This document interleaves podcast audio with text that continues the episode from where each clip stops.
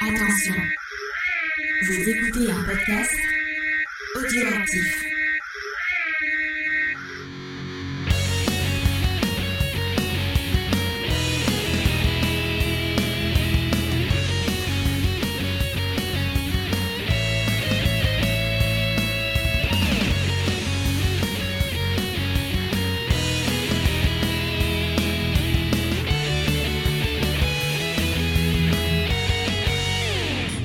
Bonjour à tous et à toutes et bienvenue pour cette nouvelle saison de Geek en série. Et oui, enfin, la saison reprend, même si vous avez eu des bonus. Mais ça y est, les émissions euh, classiques sont là. Et pour m'accompagner, eh bien, James, toujours présent. Ça va, James? Salut, ça va? Ouais, t'as l'air super heureux. Non, je suis heureux, je suis content. En plus, on va parler d'une super série qu'on a matée cet été, donc C'est je génial. suis très content. Ok. Et pour nous accompagner, vous les avez déjà entendus, bien sûr, si vous écoutez On a supprimé les roches, mais aussi Geek en série. Parce que finalement, la famille Geek en série s'agrandit, ça devient un peu comme dans Fast and Furious, une belle et grande famille. Ah, on va faire des barbecues? Oui, bien sûr, nous ferons des barbecues avec Sophie et Charlotte. Salut. bah écoutez, j'ai. Salut les filles. Bah écoutez, j'ai revu cette semaine à la télé. Il passait le 8 euh, en deuxième partie de soirée. J'ai bloqué parce que. Ah bah écoute, j'ai bloqué. euh, déjà, ça me fait rire, mais en plus, c'était une scène, il y avait Kurt Russell. Donc forcément, je suis restée un peu pour regarder Ah. quoi. Ah, l'esprit de famille est venu en moi et je me suis dit, c'est fantastique, je vais créer ma famille. Ça commence bien cette saison, ça commence bien. Non, mais vous verrez, il va se passer plein de choses fantastiques. Il y aura Lena également qui a rejoint aussi cette belle famille. Il y aura des invités, il y aura plein de sujets. Ça Ça va bien, être Lina, sur fantastique. Hannibal, elle aurait dû venir. Oui, mais elle peut pas être là partout, mais elle sera là Oui. bientôt. Ben, on- elle est là en pensée. Mais oui, mais oui, mais on prépare Oui, de belles puis, choses. euh, il y a une cohérence aussi au fait qu'on soit là toutes les deux parce qu'on avait déjà abordé euh, la série de films euh, sur Hannibal Lecter. Oui, dans On a supprimé les roches. Mais bravo Charlotte, tu as deviné mes pensées. C'est un crossover. On se complète, c'est fantastique. Euh, juste quand même quelques petits mots avant qu'on commence, euh, chers amis. Euh, vous le savez, ça fait un moment que j'y allais, on va revenir, on va revenir. Eh bien, il y a une émission maudite, et oui, on est dans le mois d'Halloween, on vous parle d'émissions maudites, puisqu'on aurait dû commencer, si vous êtes assidus, vous le savez, on aurait dû commencer avec la série The Wire. Mais la malédiction entre la canicule, les problèmes de santé, les problèmes de- d'agenda et C'est compagnie, Baltimore qui nous a mis. avec notre invité, c'était compliqué, mais vous inquiétez pas, elle arrivera. Je vais On juste a le pas droit de donner donner. le nom de l'invité? Oui, on peut le dire, mais attends, je vais juste dire que je ne donnerai pas de date au cas où. D'accord. Quand elle arrivera quand vous la verrez, voilà, ça, ça arrivera. Je ne vais plus rien dire parce que ce sujet est maudit et pourtant c'est une grande série, Mm. euh, voilà, dont on a envie de parler et on va le dire. C'est vrai que euh, on recevra Spike des réfracteurs, Wow. bien sûr, notre ami. Le Je fameux, le fameux le Spike. fameux Spike des réfractaires. Terre, hein, toujours. Arrête. J'avais Ouais, mais si son pseudo c'était en lien avec. euh, C'est en lien avec Cowboy Bebop. Si t'avais écouté l'émission sur Cowboy Bebop qu'on a fait avec lui, tu saurais tout. Ah, elle est pas assidue. Non, Ouais. sur la, la série animée. Non, sur la série animée. Ah Mais on dit quelques mots de la série live. quand même. Ouais, il parle, on Enfin, en parle pas mal. en de. Que c'est irregardable et qu'on a envie de mourir. Mais non, chut, ne, ne donne pas notre avis. Dis les gens, euh, il faut donner envie aux gens d'écouter. Tu Bon. quand on pense qu'il y a une Attends, série attends, j'ai pas fini mes infos. J'ai pas fini mes infos. Laissez-moi finir mes infos. Vas-y. Donc voilà, c'était mouvementé, les amis. Donc cet épisode arrivera. Euh, vous le voyez, vous l'entendrez et vous le verrez sûrement passer sur les réseaux sociaux. Il y aura également bah, pas mal de bonus euh, cette saison parce que c'est vrai que quand il y a des petites séries qui passent euh, ou des premières saisons, voilà, qu'on sent qu'on a envie de vous en Des parler. secondes saisons. Hein? Oui, ou des secondes saisons aussi, merci James. Mais voilà, quand on a envie de vous parler de quelque chose, on va faire des petites capsules. Alors parfois ça sera en live, parfois ça ne sera pas en live. On verra, ça dépend euh, comment on s'organise. Et euh, bah, si vous voulez nous soutenir, bah, encore une fois, n'hésitez pas à partager euh, nos émissions, à nous laisser des commentaires. Mais aussi si vous voulez nous soutenir pour pouvoir nous aider à réaliser bah, de futurs lives, à pouvoir arranger notre matériel ou l'autre. Euh, J'en profite pour vous rappeler ben, qu'on a un compte Tipeee. Vous pouvez retrouver le lien en description de l'épisode. Et notamment, ben, voilà, sachez que si vous nous aidez, vous pourrez par exemple nous soutenir pour euh, nous permettre d'accéder à un nouveau logiciel euh, qui nous permettra bien sûr d'améliorer ces lives. C'est un site, hein, c'est un site, ouais, excusez-moi, moi j'y comprends rien à la technologie, c'est James entre technologie. on a eu des problèmes, mais c'est surtout pour Covid Discovery où. Oui, ça Surtout servira pour pour, nos et pour les lives où on avait des Mm. problèmes parce que euh, on trouvait comment récupérer les caméras des gens et en même temps euh, Et ça buguait, Et c'était pas. ouais, bon. on a essayé plein de solutions, ça buguait tout le temps. Mm, mm. Et on a une solution, mais c'est une solution payante, donc il va falloir euh, mettre la main au portefeuille. Voilà, on essaie de faire, mais bon, si vous pouvez nous soutenir, ça Ouais. nous, ça nous aide toujours. bien. Voilà, on vous en remercie par avance. Euh, sachez pas du tout d'argent avec ces émissions, il faut le Ouais, rappeler. bah non, parce que l'argent que vous nous donnez, c'est pour vraiment améliorer le matériel et tout. C'est pas pour euh, aller euh, manger dans des grands restaurants avec Hannibal. Non, non, non. Non. Voilà, mais je tiens à préciser. Et en tout cas, ça nous aidera sur euh, bah, toutes nos productions. Donc que ce soit Geek en série, Comics Discovery, où on a supprimé les rushs aussi. D'ailleurs, on vous prépare également un bel épisode pour Halloween. Je n'en dis pas plus. Et dernière petite info, là c'est une info plus me concernant, j'en profite, je fais de l'auto-promo euh, parce que je pense que bah, c'est déjà en ligne euh, au moment où euh, vous entendrez cet épisode, mais c'est sorti donc le premier épisode d'un projet donc qui est fait par euh, Aurélien qui prépare, enfin qui fait les émissions comme des coins stables euh, sur la BD. Il a une émission sur le foot aussi. Et là, en fait, on s'est réunis, m'a proposé, ainsi qu'à Draven et à Stéphanie euh, Chaptal qui est euh, journaliste. Draven, vous le connaissez bien sûr de Qui- qui l'actif frag frag 24 FPS. Et donc, on s'est réunis pour faire The Masters of Horror Show.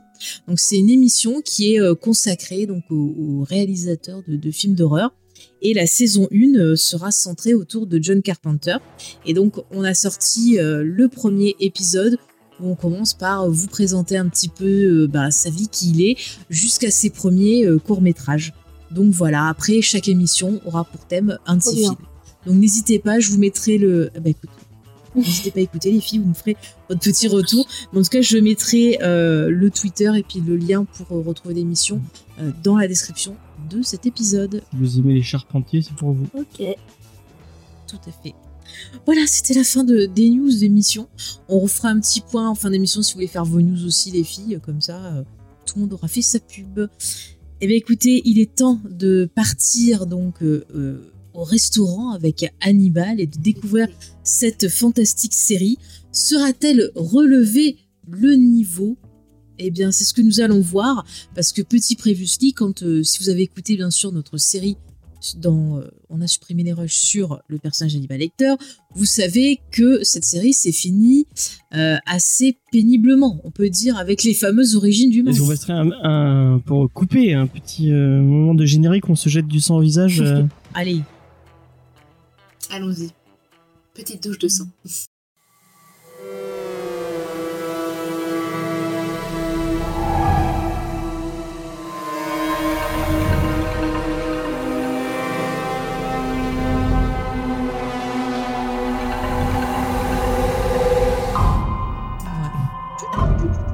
C'est du J'ai jamais compris, j'ai pas compris pourquoi il... ce, ce, ce générique. Bah, je pense que c'est peut-être porno. C'est possible. Euh, Ouais. Je pense que c'est un mélange de. euh, bah, c'est D'art mélange entre le sang et les taches de Rorschach. Ah bon? Ah, Pas mal, oui. pas mal. Et moi, j'y vois bien Bah, aussi oui, un. Moi, je vois bien aussi un truc, une référence à l'art contemporain. Euh, parce qu'il me semble, alors j'ai plus le nom de l'artiste, mais il y a un artiste comme ça qui fait des silhouettes en utilisant pareil du rouge, enfin des, des couleurs un peu uniques pour avoir quelque chose de très euh, euh, primal et de très, euh, je sais pas comment on dit, Mmh. saisissant. Tous les sens de la série. Oui, bah je pense que tous les sens de la série est dans le générique. Oui. Ça, ça c'est pas mal, ça c'est pas mal. Écoutez, déjà, on vous a fait déjà une petite présentation. Analyse la de, série. de générique. C'est fantastique, mais on va en dire plus. Donc nous allons commencer par une partie sans spoiler, où nous allons revenir sur la production de la série et nos avis, sans euh, bah voilà vous donner les twists principaux et autres.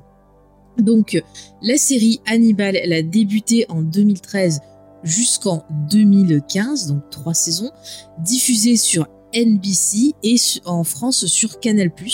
Donc elle compte 39 épisodes. Et cette série, elle a été euh, ben, euh, créée et développée par Brian Fuller. Alors déjà, qui est Brian Fuller? Quand même. Mais qui est, qui est donc-il Alors James, tu vas tomber de haut quand tu vas apprendre quel est son parcours, je pense. Ah, Alors ce monsieur, il est né en 69 à Livingston. Il a étudié à l'USC, comme un certain John Carpenter. ah. C'est lié. Tout est lié. Mais James, sais-tu dans quel univers s'est-il illustré pour la première fois en tant que scénariste? Dans Star Trek. Ah, tu le savais, petit coquin, ça t'a fait du mal. que Ça je note tous les gens qui viennent de Star Trek pour vraiment ne pas suivre leur C'est carrière. bizarre alors que tu l'aimes bien pourtant. Oh. C'est vrai. Eh bien écoutez, vrai, il a écrit il pour commence Star par le, Trek. le plus nul pour pouvoir passer. Et De 97 à 2000, il a travaillé sur les séries Star Trek Deep Space Mine et sur la, les- la série Voyageurs. Moi, j'aime bien les deux. C'est- c'est- Deep Space Nine est l'une des plus euh, réputées, hein, il me semble, non? Euh, c'est plus euh, celle d'avant, euh, il me semble, avec euh, Picard, euh, Nouvelle Génération. D'accord. Ah, ouais. Ouais, ouais. Ah, Notre, Enfin- notre ami commun Antoine est plus euh, fan de Deep Space Nine. Moi, je, je rejoindrai euh, Antoine aussi. Je préfère plus. euh, J'aime bien Picard, mais je préfère plus l'atmosphère de. De toute façon, Star Trek, c'est nul, Nine, tout le monde. James.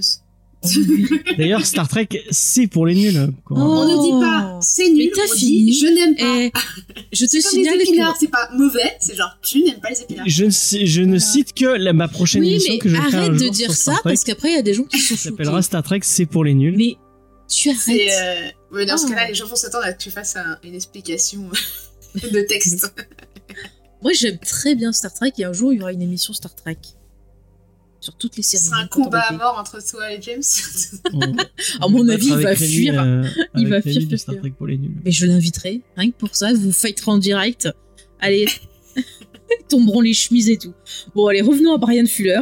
Donc, il a travaillé aussi sur euh, une adaptation de Carrie en 2002 en euh, mini-série, enfin en mini-téléfilm, qui est bien, mais pas top, et la fin change.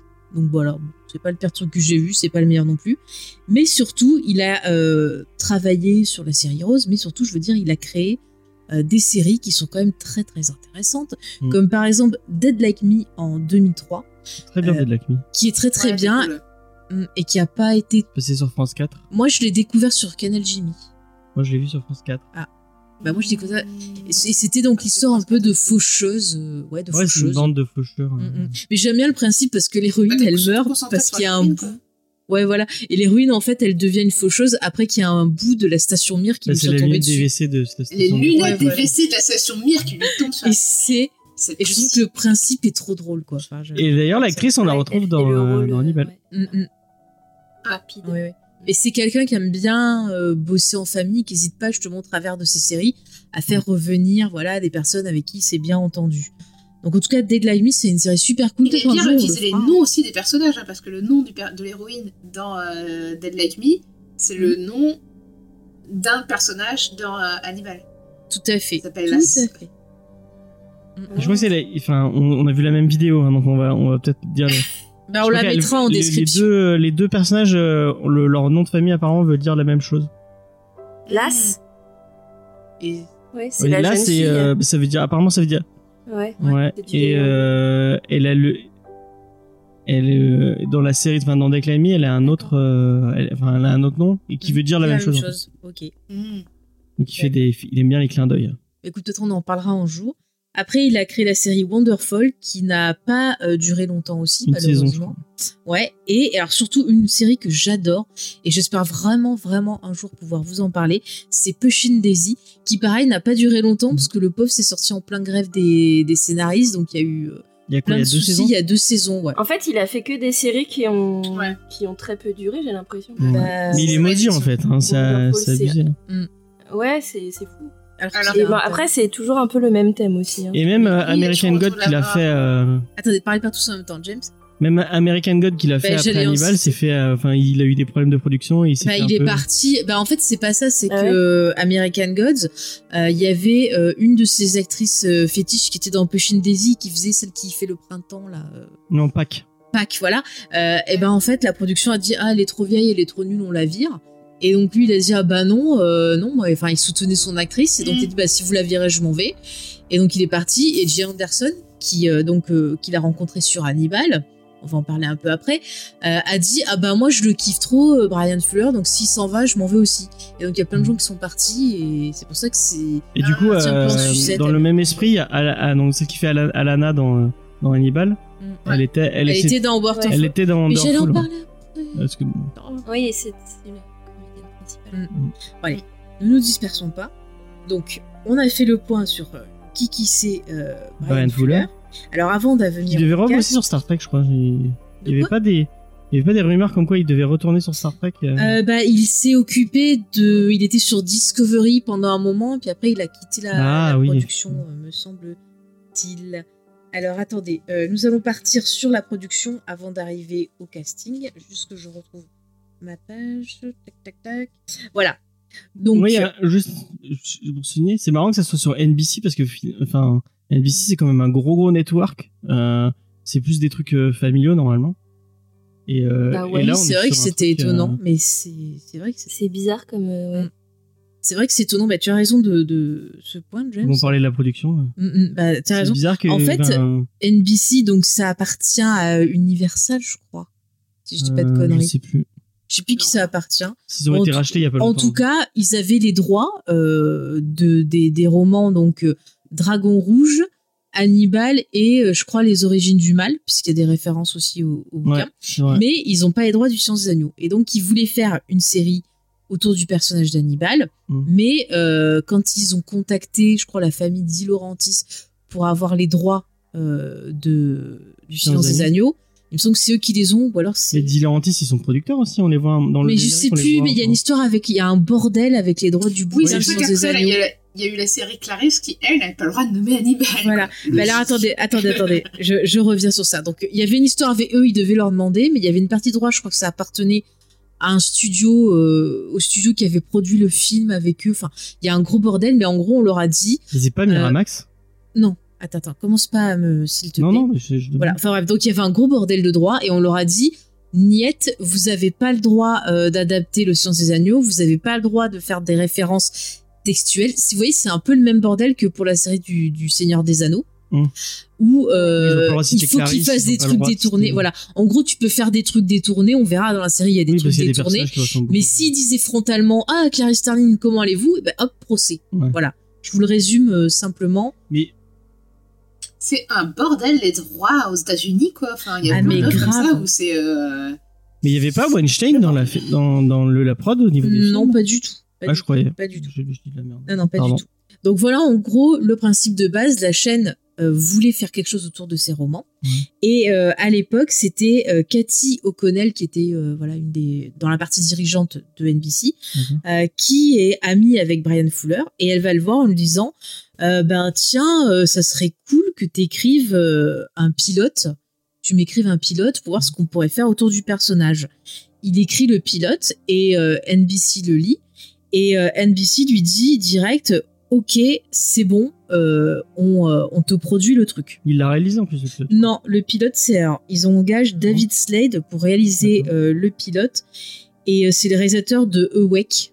Je sais pas si ça te dit quelque chose. Non. Alors, je sais pas si c'est le film ou la série, mais c'est une histoire Oui. avec des mecs qui s'endorment, c'est pas ça, qui rêvent euh, une autre vie ou D'accord. je confonds avec. C'est marrant, moi j'avais entendu dire qu'il avait réalisé le pilote et les quatre derniers épisodes de la Bah, saison 1. après, ça c'est peut-être. euh, je crois, t'es sûr qu'il a réalisé des trucs? Moi j'ai l'impression qu'il en a réalisé aucun. Ah bon, on n'a pas les mêmes infos, c'est pas grave. Ah merde. Ah, Non, bah, mais moi, il me semble qu'il en a hein. réalisé quelques-uns. Vérifie sur IMDb, on le Ah ouais dans Je, je regarde, ouais, je vais regarder. En tout cas, le pilote, c'est David Slade qui est engagé et euh, il deviendra producteur sur la série, comme j'ai dit. Et donc la série se prépare à être tournée et il commence euh, à chercher un peu euh, dans le casting pour savoir bah, qui ils vont prendre. Alors au départ, il y a David Tennant qui auditionne pour jouer Hannibal. Euh, Brian Fuller l'a trouvé vraiment excellent. Il rêverait de d'écrire un truc euh, autour de lui pour en faire un serial killer parce qu'il trouve qu'il serait effrayant. Euh, mais malheureusement pour euh, la série, ça n'allait pas. Donc il n'a pas été euh, retenu. Le premier acteur qui est Je retenu, c'est juste une oui. sur là-dessus. Moi aussi, je kifferais de voir une série avec David Tennant sur en série parce que franchement, le peu qu'on a vu dans Jessica Jones, Ah, c'était fantastique. Tennant, hein. Dark, c'était génial.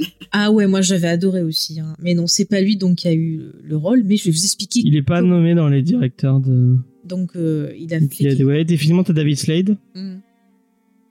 mais non, je le Mais vois il pas marqué. communiquait. Alors pour revenir sur le réalisateur, en tout cas, il communiquait beaucoup avec Brian Fuller pour euh, la mise en scène, pour les inspirations, pour un peu tout ça. hein.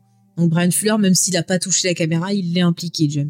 Ouais, bah, il a écrit pas mal d'épisodes en plus. hein, apparemment. Ok. Donc je reviens sur le casting. Donc le la première personne qui est engagée pour le rôle de Will, c'est l'acteur Hugh Dancy, donc qui est d'origine anglaise. Il a euh, commencé ben, dans pas mal de séries anglaises, bien sûr. Après, vous avez pu le voir euh, au cinéma dans La Chute du Faucon Noir, Basic Instant 2 ou encore récemment Downton Abbey 2. Il est aussi apparu dans Sydney Fox, ta série préférée, James. Oh putain. Mais joué le film qui va être important, le film qui va être important, c'est Le Roi Arthur. Rappelez-vous ce, ce merveilleux film, je crois qu'il y avait Keira Knightley dedans. Enfin, Mais non, le film important avec lui, c'est Blood and Chocolate. Il est ouf ce film. oui, non, mais ça c'est bien, mais Le Roi Arthur est important pour notre série. Vous allez comprendre pourquoi. Parce qu'il va faire une rencontre sur ce film. Alors le film est nul, hein, mais il va faire une rencontre C'est le truc C'est avec. euh, avec Keira Knightley. Oui, c'est la version, je crois, revisitée Ah, du Roi Arthur. Ah, elle est ignoble cette Avec version. des guillemets. Elle est nulle. Pas ouf Bon, du tout, ça, ce c'est bien. film. Ça serait bien, on, a supprimé les rushs sur les films du roi Arthur. Ah bah purée. Il y en Euh, avait bien dans le lot, a. Euh. Pas beaucoup qui sont bons.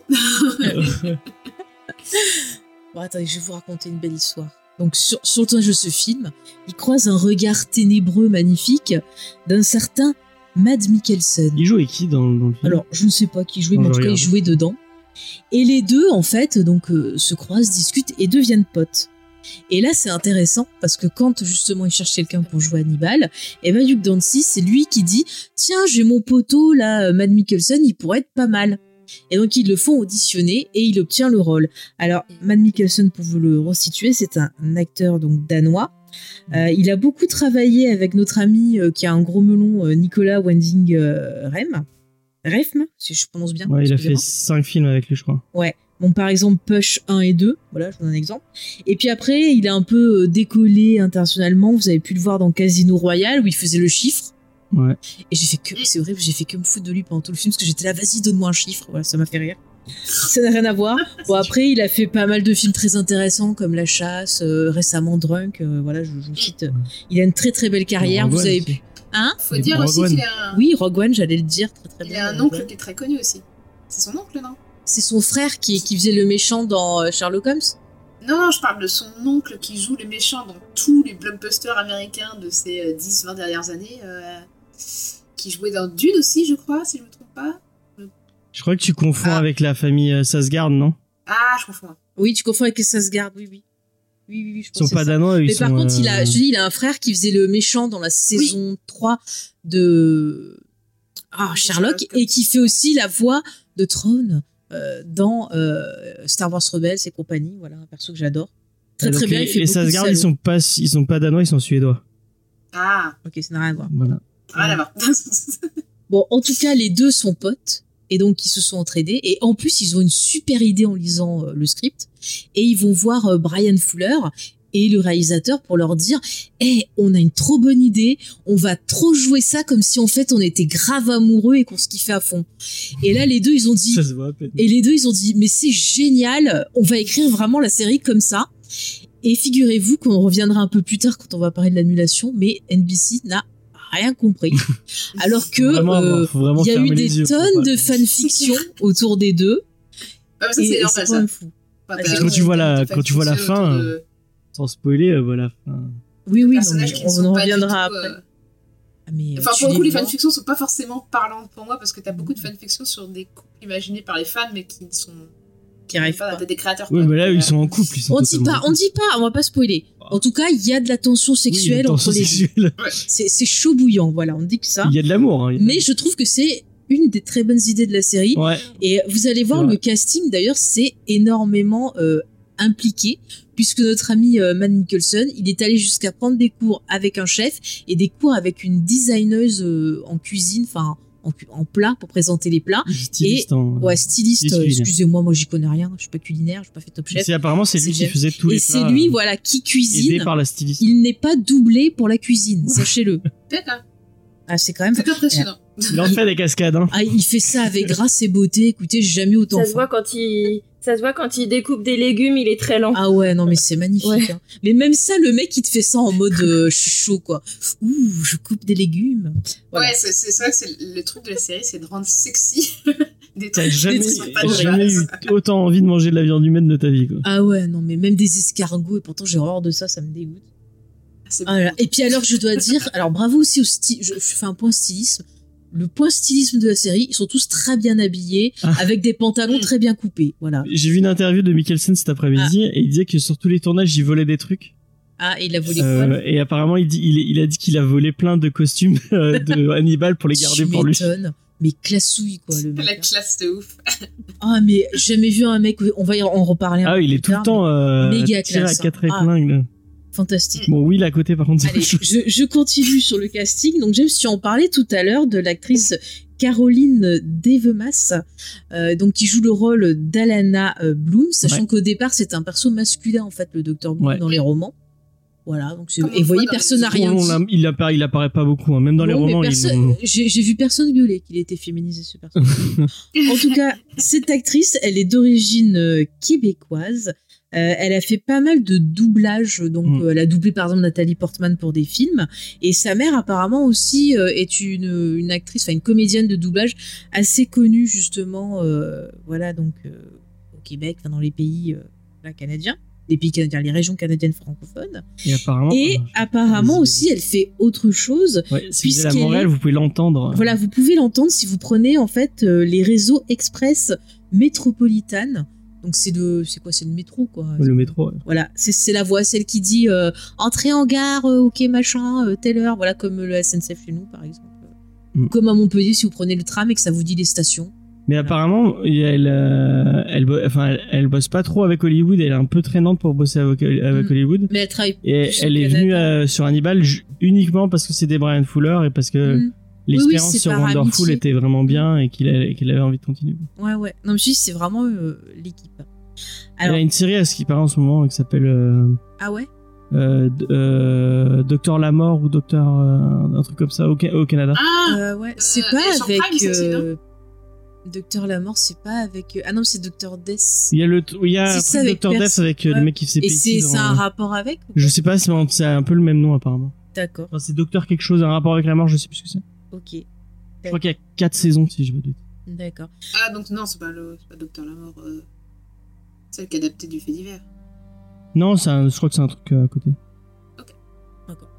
Alors après, dans le rôle de Jack Crawford, on a Laurence Fishburne. Je pense Ah. que c'est pas la peine de le présenter, tout le monde le connaît, bien sûr. Si vous avez vu Matrix, c'est genre rien que ce film-là, mais il a fait euh, voilà, Un tonne John Wick, de Il est dans Freddy Il était dans. Ah. Dans Freddy Ah oui, Oui, oui. c'est vrai, j'avais oublié. Moi Oui, j'ai mais un- il avait pas le même nom, il se faisait appeler Larry Fishburne. Oui, c'était Larry Fishburne à l'époque. Moi j'ai un... petit quiz pour. euh, bah, bon. Euh... Faye m'a obligé à lui dire donc euh, elle. Ah oui, mais j'allais te, te, te lancer dessus, James. Euh, vas-y. et je, je sais pas si vous savez, mais Laurence Fishburne, il a été dans deux films euh, autour de, de l'univers de Marvel. Est-ce que vous sauriez me dire lesquels?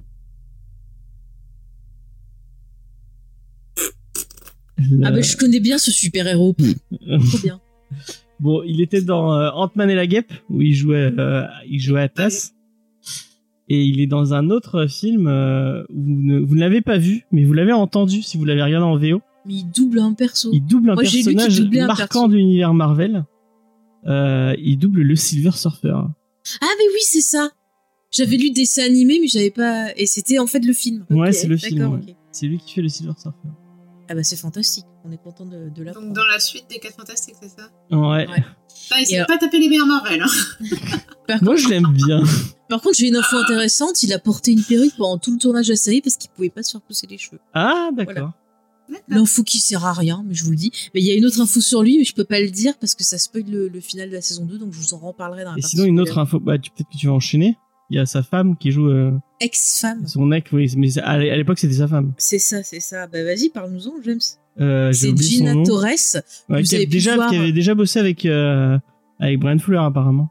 Oui, dans quelle série, James Vas-y, on t'écoute. Je ne sais plus, Ah. mais je sais qu'elle a bossé avec lui. Oui, bah là, c'est tout. En tout cas, vous avez pu la voir dans Alias, vous avez pu la voir dans la série euh, Firefly également. Où Dans elle a Vampire Diaries. super- Dans Vampire Diaries, on l'a Elle est partout, Gina Torres. Elle est magnifique. Mais alors, il y a une autre personne qui est magnifique, qui est vraiment Ah. la quintessence même euh, voilà, du magnificisme. C'est vraiment mon modèle, je l'adore. C'est Gillian Anderson. Ouais. Donc voilà, est-ce qu'on a besoin de la représenter? Écoutez, elle est magnifique cette femme. Elle joue le rôle de Bédélia, euh, une, une psy également. Ouais. Mais vous savez qui devait jouer le rôle au départ? Ah, c'est pas une actrice française? Non, Non. Je sais- non, non. Eh bien, c'était un autre modèle pour moi. C'était Angela Lansbury. Jodie Oh, Foster. Non, non, Angela Ah ouais. Lansbury. Elle devait, euh, elle devait jouer dedans, mais finalement, elle a pas pu le faire parce qu'elle, euh, elle tournait autre chose euh, en Australie et euh, non, mais elle a pas pu parce qu'elle tournait quelque chose en Australie et donc, euh, bah, Brian Fuller s'est dit tiens, Je la je la voyais. euh, je vais prendre quelqu'un de plus jeune et euh, il a réécrit le rôle pour l'adapter Ah, à Gillian Anderson. Bah oui, ça avait- aurait pas du tout euh, donné la même chose. Ouais, ça. ça. Mais au départ, il l'avait écrit vraiment pour elle, Ah, pour euh, pour Angela Lansbury. Puis Ouais. quand il a changé d'actrice, il a réécrit pour l'actrice qu'il a engagée. Tension sexuelle, du coup, je pense. Et alors, elle est très belle, Angela Lansbury. Qu'est-ce que t'as contre Elle elle l'air un peu âgée, quoi. Oh, on critique pas. Hein. C'est Jessie qui a fait le. Attention, attention.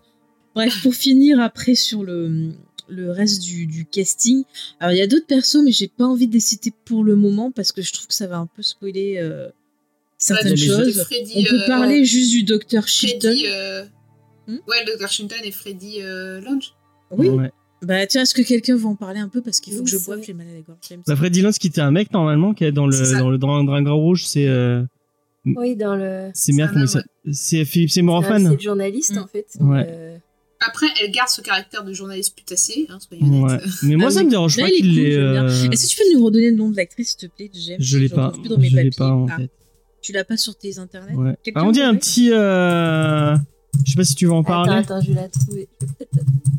Il y Ah, a. saviez, C'est euh, Lara Jean Koros- Korosteki. Voilà. Chorosteki. Merci, merci. Alors, je sais pas si vous connaissez un peu le. Il y a une, il y a une histoire euh, du fin fond des internets qui est liée à ce personnage. Je sais pas Ah si oui, vous en tiens, en vas-y, parle-nous. ou- Allez, on fait un petit pan sur fou dans la production. un Allez, petit, vas-y. un- petite parenthèse. Parce que c'est, attends, je, je précise, c'est intéressant pour montrer à quel point, en fait, là, il y avait une phase fanbase euh, assez importante Ouais. autour de la série, mais dans cette fanbase, il y avait des gens un peu bizarres, dont cette histoire-là, qui a été traitée, je crois, dans, dans Distorsion. Ouais, et dans Distorsion, il y a plein, il y a plein de monde qui en parlé de cette histoire. Je trouverai le lien, on Euh, le truc à la base, euh, bon, on fait un, un petit, euh, petit, petite parenthèse sur autre chose. Un truc qui s'appelait la Maison Final Fantasy. Mm. Euh, donc, je, je sais pas si vous connaissez la, la série de jeux Final Fantasy. Euh, c'est un, c'est un, c'est un RPG japonais. Et euh, en fait, euh, il y a, euh, c'était très très, euh, enfin, ils avaient une fanbase très très active euh, dans les années 90 et dans C'est le- encore un peu le cas, je crois. Ouais, ouais, effectivement. Et euh, notamment autour du, du 7, de l'opus l'opus 7. Et euh, aux États-Unis, il y avait un espèce de forum à un moment où il y a beaucoup de gens qui euh, qui faisaient du RP autour de ces personnages. Donc c'est-à-dire ils ils s'incarnaient dans les personnages et, et ils écrivaient autour de ça. Et euh, il y a quelqu'un sur euh, de quoi? Je dis un peu comme les fanfictions. Ouais, sauf que ils se vraiment ils se ils se bah ils prennent le rôle quoi. Ils disent oui, je Mm. suis euh, machin. Et euh, je crois que c'est je sais plus si c'est sur Tumblr ou sur Reddit. Sur Reddit, il y a un mec qui a fait un, témo- un témoignage euh, qui s'était lié avec euh, deux personnes qui étaient dans ce côté ce côté euh, RP euh, ro- euh, roleplay tout ça. Euh, qu'il avait invité chez euh, enfin il l'avait invité il, avait été invité par ces deux personnes et en fait euh, ces personnes se prenaient vraiment pour les personnages. Donc c'était Genova et, et Ojo, donc deux personnages random. Donc il y a toute une histoire en fait où bah ils invitaient des gens dans dans leur maison et ils leur faisaient subir une espèce de, enfin des tortures, vraiment des choses. une on- espèce on de va- secte bizarre. On euh, va passer sur les euh, faits. bon, un peu. allez allez écouter l'histoire, elle est vraiment, enfin bon c'est assez Et, et viens au moment avec le lien. et euh, donc en fait, euh, au bout d'un moment, euh, elle s'est fait, enfin la personne, parce qu'au final, si on écoute bien, c'est vraiment une fille qui, euh, qui, qui, qui faisait du lavage de cerveau aux gens autour d'elle. Et donc cette même fille, elle a arrêté de faire des trucs autour de Final Fantasy et elle est partie sur Hannibal où vraiment elle s'est intégrée, elle elle a fait la, la même chose mais avec le personnage de Freddy Lounds. Et du coup, elle a lancé un site web euh, euh, qui s'appelait, euh, parce qu'en fait dans le euh, dans les romans, euh, Freddy Lounds il bosse pour un journal et euh, dans la série, elle a un espèce de blog bizarre qui s'appelle Tate, euh, Ta- euh, Telltale Crime. Et en fait, elle a recréé ce blog, elle a recréé ce blog là. Et euh, comme euh, c'était le, c'était les débuts d'Internet et les débuts euh, de liens avec les fans, euh, la chaîne a commencé à lui donner des liens et à lui, de- à lui donner des vraies infos. Et, euh, et c'est, enfin, elle est devenue une espèce de, Ah c'est devenu une espèce de Mais référence. je crois qu'elle a même été invitée sur le tournage. oui, le- moment, non, je sais pas si elle a été invitée dans le tournage, Bah, mais je sais pas c'est ce que j'ai vu sur, euh, en faisant des recherches. Et euh, donc elle, elle a créé ce site web, elle avait des vraies infos et c'est devenu une référence euh, euh, pour euh, pour euh, pour internet et, et autour de la série. Et euh, elle a commencé à, à se faire de l'argent avec la série parce qu'elle elle euh, elle vendait elle vendait des designs autour et en fait elle arnaquait des des, des pauvres illustrateurs euh, qui lui faisaient des fanarts et elle elle les faisait payer après et tout. Enfin, vraiment il y a il y a il y a plein Oui, d'histoires. elle a manipulé plein de elle a gens. manipulé plein de gens et elle est allée en convention habillée en Freddy Lounds euh, euh, en, en vraiment et je crois qu'il y a un moment où on, on, on l'entend poser des questions euh, à, euh, à, donc à Hugh Dancy et Et Mad Mikkelsen. je sais plus s'il y avait Mike Mickelson, mais il y avait Hugh Dancy en tout cas. Et mais du coup, mais ce qui était super bizarre, c'est qu'elle pose des questions comme si elle, elle était Freddie Lounce et elle pose pas des questions. Elle, elle était Freddy Lund. Ouais, elle pose pas des questions à Hugh Dancy, elle pose des, des questions à Will quoi. Donc vraiment, elle est dans son délire. Euh, euh, Mais je crois qu'elle est même allée euh, vachement loin. en Ouais, ça allait super gens. loin. Elle a Moi, j'ai lu qu'elle avait même euh, agressé des gens. Enfin, Ouais, l'histoire, l'histoire, elle est très loin. très loin. Et c'est- ça, ça continue encore apparemment. Il y a encore des. Je crois qu'après elle est passée sur un autre fandom et tout. Mais vraiment, ça, va- Mais, ça va euh, très loin. Il y a. Ce qui est intéressant aussi, c'est qu'à l'époque, il y avait justement des gens qui accusaient la série d'avoir mauvaise influence sur euh, bah, ses téléspectateurs Ouais. en utilisant cette histoire-là aussi. Donc il y avait tout un côté sulfureux Mm. autour de, de, de la série en fait. Donc l'épisode de Distorsion est vraiment intéressant si vous avez l'occasion de, On va essayer de de mettre de le lien. l'écouter. Il est vraiment très bien. Ah, tu me, tu me fais penser. Ouais. Voilà. Donc, euh, ouais, c'était assez, euh, assez glauque. Et pour revenir, pour finir avec le personnage de Fred- Frédéric Chilton, qui est joué par euh, Raoul Esperza, euh, j'ai beaucoup aimé sa Ah, il, a- prestation. il est J'ai adoré le ce personnage, je m'attendais pas à l'aimer ce perso, mais euh, Autant dans les films, c'est un mec qu'on déteste. Euh, et mais au final, dans la série, euh, c'est un, Oui, c'est un des. il s'en prend tellement plein la gueule que tu ne veux que avoir de la pitié envers lui à la fin, quoi. Le pauvre, quoi. C'est. euh, et puis il est non, drôle mais des fois. mais l'acteur, il joue- il joue trop bien les connards finis. Et au final, C'est tellement un connard que tu finis par avoir un attachement pour lui. Et- En même temps, il a En fait, euh, l'interprétation de. Ouais, vas-y. Pardon, euh, Sophie. L'interprétation de Raoul Esparza, elle, elle est aussi. euh, elle est, ce, qui est, ce qui est différent avec euh, les, ce qu'il y a dans les films, le personnage des films, c'est qu'il est conscient de qui il est, en fait. Mm. Et c'est ça qui le rend sympa- sympathique, alors que dans les films, c'est vraiment un connard qui s'en fout, quoi. Oui.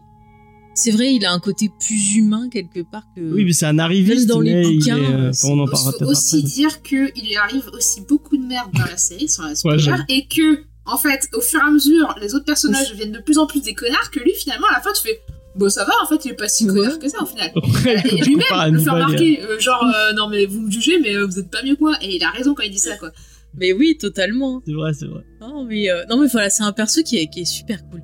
Euh, avant d'aller un peu plus loin dans notre avis, quand même, fais-nous un petit pitch pour voir un peu ce qu'ils ont pris en compte euh, au niveau de la série. Installe-nous l'ambiance, James. Alors, euh, bah, si vous connaissez un peu l'univers du Silence des Agneaux, enfin l'univers de Thomas Harris, parce que rappelons-le, c'est à la base, c'est que des bouquins de Thomas Harris. Donc on est sur une préquelle d'avant le Dragon Rouge, donc ça, va encore plus loin.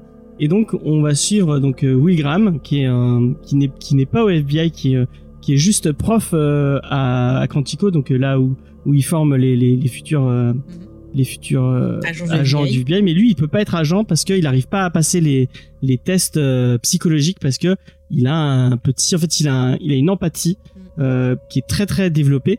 Et en fait il est très très fort pour on arrive sur une scène de crime et lui il il fait de l'empathie sur la scène de crime et il arrive à faire un profil vraiment très très net des des, des tueurs en série donc en fait il est consultant pour le FBI en temps il fait il prof en, En même temps fait, c'est pas un peu comme Monsieur Mime dans les Pokémon Genre, il voit un truc et puis il le reproduit, et c'est Ouais, pour ça. Enfin, ça, moi, ouais. je l'ai compris comme je sais ça. pas si le lien est Non, mais c'est pour simplifier pour nos auditeurs. donc il est utilisé comme consultant par euh, donc euh, le, le directeur des euh, de la de, du euh, département des sciences du comportement donc euh, Jack Crawford. Jack Crawford joué par euh, Lawrence Fishburne et euh, en fait il euh, Je t'ai mimé en faisant du karaté Laurence Fishburne.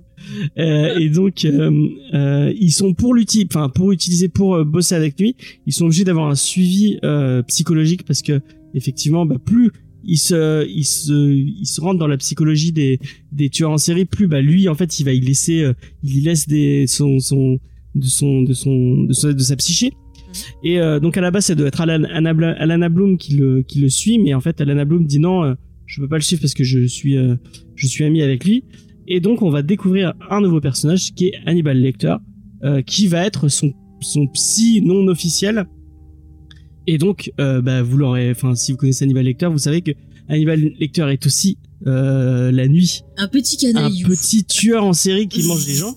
Et du coup, ça va être la découverte, euh, enfin les- cette relation entre Hannibal et Will euh, qui va qui va évoluer pour euh, pour faire la série Hannibal sur qui va trois être saisons. chaude comme la braise. C'était le petit pitch. Voilà. Tout à fait, mon cher James. Alors, est-ce que vous voulez qu'on parle un peu de nos avis, qu'on parle de ce qu'on a aimé, qu'on n'a pas aimé dans la série, un peu pour vous présenter euh, comment la série euh, bah, fonctionne? Parce que c'est vrai que c'est quand même quelque chose de très original. Euh, moi, encore une fois, oui, je, je, vais faire un rapport avec Twin Peaks, mais je trouve qu'il y a beaucoup de choses originales, comme Twin Peaks, qui proposait des choses qu'on ne voyait pas à la télé. Et je trouve que c'est une série qui va loin. Voilà. Eh mais euh, on peut faire un pari d'argent euh, quand Fer arrive à placer Twin Peaks dans un épisode. mais je sais qu'il y a des auditeurs pas qui parce qu'elle le fait à chaque fois. Mais tu sais pourquoi je le fais? Parce que je me suis aperçu qu'il y a des auditeurs coquins qui attendent que je le dise et après ils sont contents. Alors moi, comme je suis quelqu'un de gentil, je fais plaisir. Si vous voulez, je vous place. Euh, Qu'est-ce que vous voulez que je vous place d'autre? Dites-le moi. Je vous place Keanu Reeves. Voilà, vous Je avez le. plaisir. euh, Un jour, je vais faire un concours. Ouais. Celui qui, qui fait Keen avec les expressions euh, de, des émissions, eh ben, il gagnera un cadeau. Euh, ouais. Non, Du mais coup, quand ça me fait rire, je place. bah, bah tiens, puisque t'es revenu, Charlotte, on va commencer par toi. Est-ce que tu veux nous donner euh, ton avis un peu général, lancer sur lancer la conversation On est là pour parler un peu, expliquer à nos auditeurs pourquoi cette série, elle est quand même intéressante à découvrir. Euh, tu vois, leur expliquer un peu sans spoiler comment elle se constitue. Tu vois, qu'est-ce qui nous a marqué. Donc, si tu veux lancer la Euh, conversation. alors du coup, j'ai pas entendu si vous avez euh, déjà parlé avant de, de la série parce que ça a coupé tout le temps. Mais donc Non, on n'a euh, rien dit, c'est pour ça. D'accord, ok. bon. Non, non, Euh, euh, James a fini le pitch j'ai dit une connerie pour les auditeurs. D'accord. Euh, bah, en fait, la série, quand je l'ai découverte, je l'ai découverte a- bah, quand elle a été diffusée, en fait. Et hum, je sais pas pourquoi, il y avait, j'avais un- une sorte d'attraction-répulsion avec cette série. Euh, de, de- j'avais envie de, de continuer à regarder, mais à chaque fois, je me sentais vraiment très très mal à la fin des épisodes. Et, et c'est vrai que le, je pense que l'un des intérêts euh, principaux de la série, c'est qu'elle est très belle euh, en termes de d'esthétique, quoi.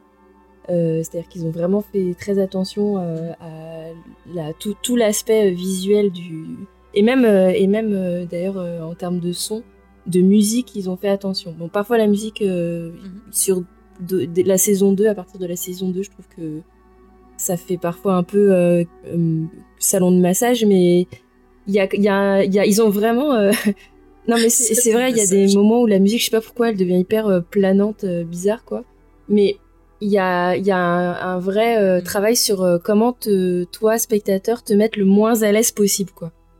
Et ça marche bien. Et en plus, on a quand même des personnages qui sont qui fonctionnent très bien. Moi, je trouve que Mikkelsen, il est vraiment super. C'était difficile de reprendre le rôle et il marche vraiment très très bien. Euh, et, euh, et, le reste du casting, euh, je, pense qu'en fait, c'est un casting qui marche très bien ensemble. Je sais pas si par exemple Hugh Dancy tout seul, ou avec une autre équipe d'acteurs, il aurait aussi bien fonctionné. Là, je trouve que le ping-pong entre les deux fonctionne vraiment bien. Donc, donc, ouais, c'est une série bon qui est pas, c'est pas une série sympathique en fait. Je pourrais pas la conseiller vraiment parce que ça, ça touche à des, à des, des trucs très euh, ré- ré- répugnants quoi. Enfin, c'est, c'est, si vous êtes végétarien, que c'est clairement pas pour vous quoi, par exemple. Mais Et même sans être euh, Mais t'as raison de dire, Ouais, euh, je vais. Ouais, non, je me permets, t'as raison de dire ça, et je vais prévenir nos auditeurs auditrices, il y a quand même des trigger warnings sur cette série. C'est-à-dire, si vous êtes sensible, c'est pas forcément une série donc, qu'on va vous conseiller, et peut-être que dans la partie spoiler, on va revenir sur des choses qui peuvent peut-être vous heurter.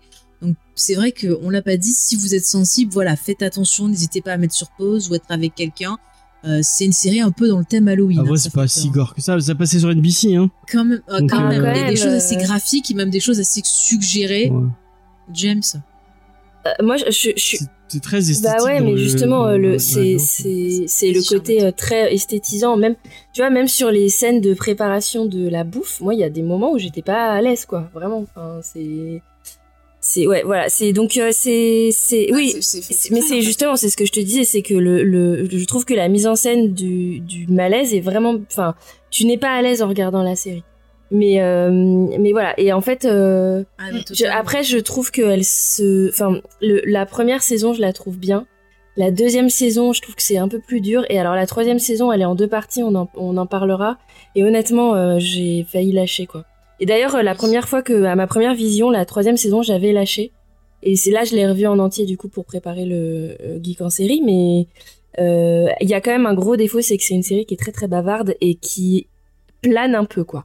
et qui se veut très intello et je pense que c'est ça qui a fait qu'à la fin les, spectateurs sont partis quoi. Voilà. Je pense aussi.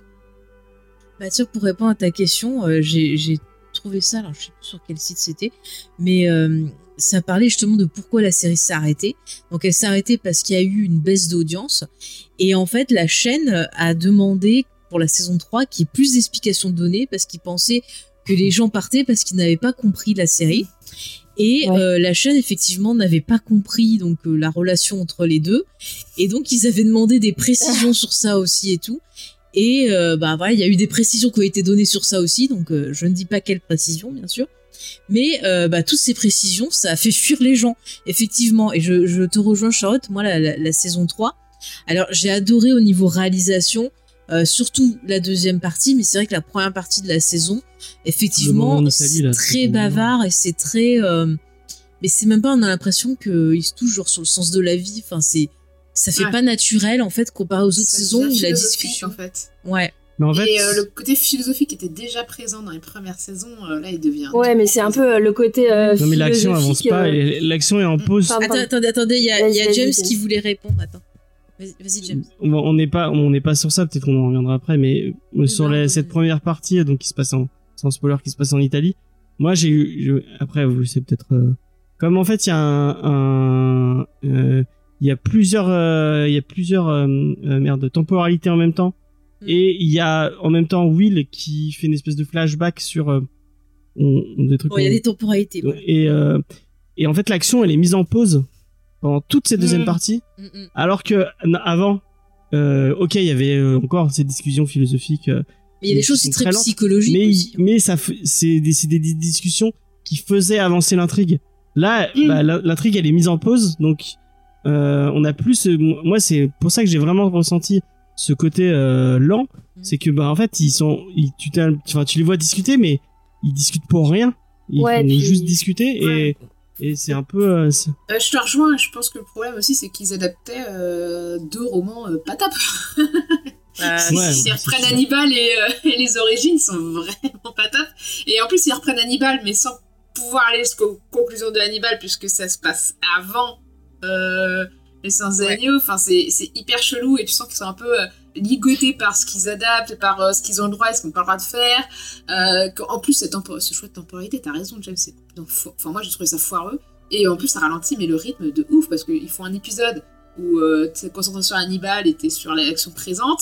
Après, tu repasses en arrière, t'as un épisode entier sur euh, ce qui s'est passé du côté de, du de côté des Will. autres personnages. euh, ça te fait euh, genre limite, Ah ouais, il est allez, un personnage, allez, un autre après, allez, un autre après. Enfin, ça faisait. euh, C'est sûr que quand tu vois le, le personnage de la, de la dernière partie arriver, tu te dis ah putain enfin il se passe des trucs, il y a, il y a, il y a enfin Après, des morts et des trucs. euh, Ouais.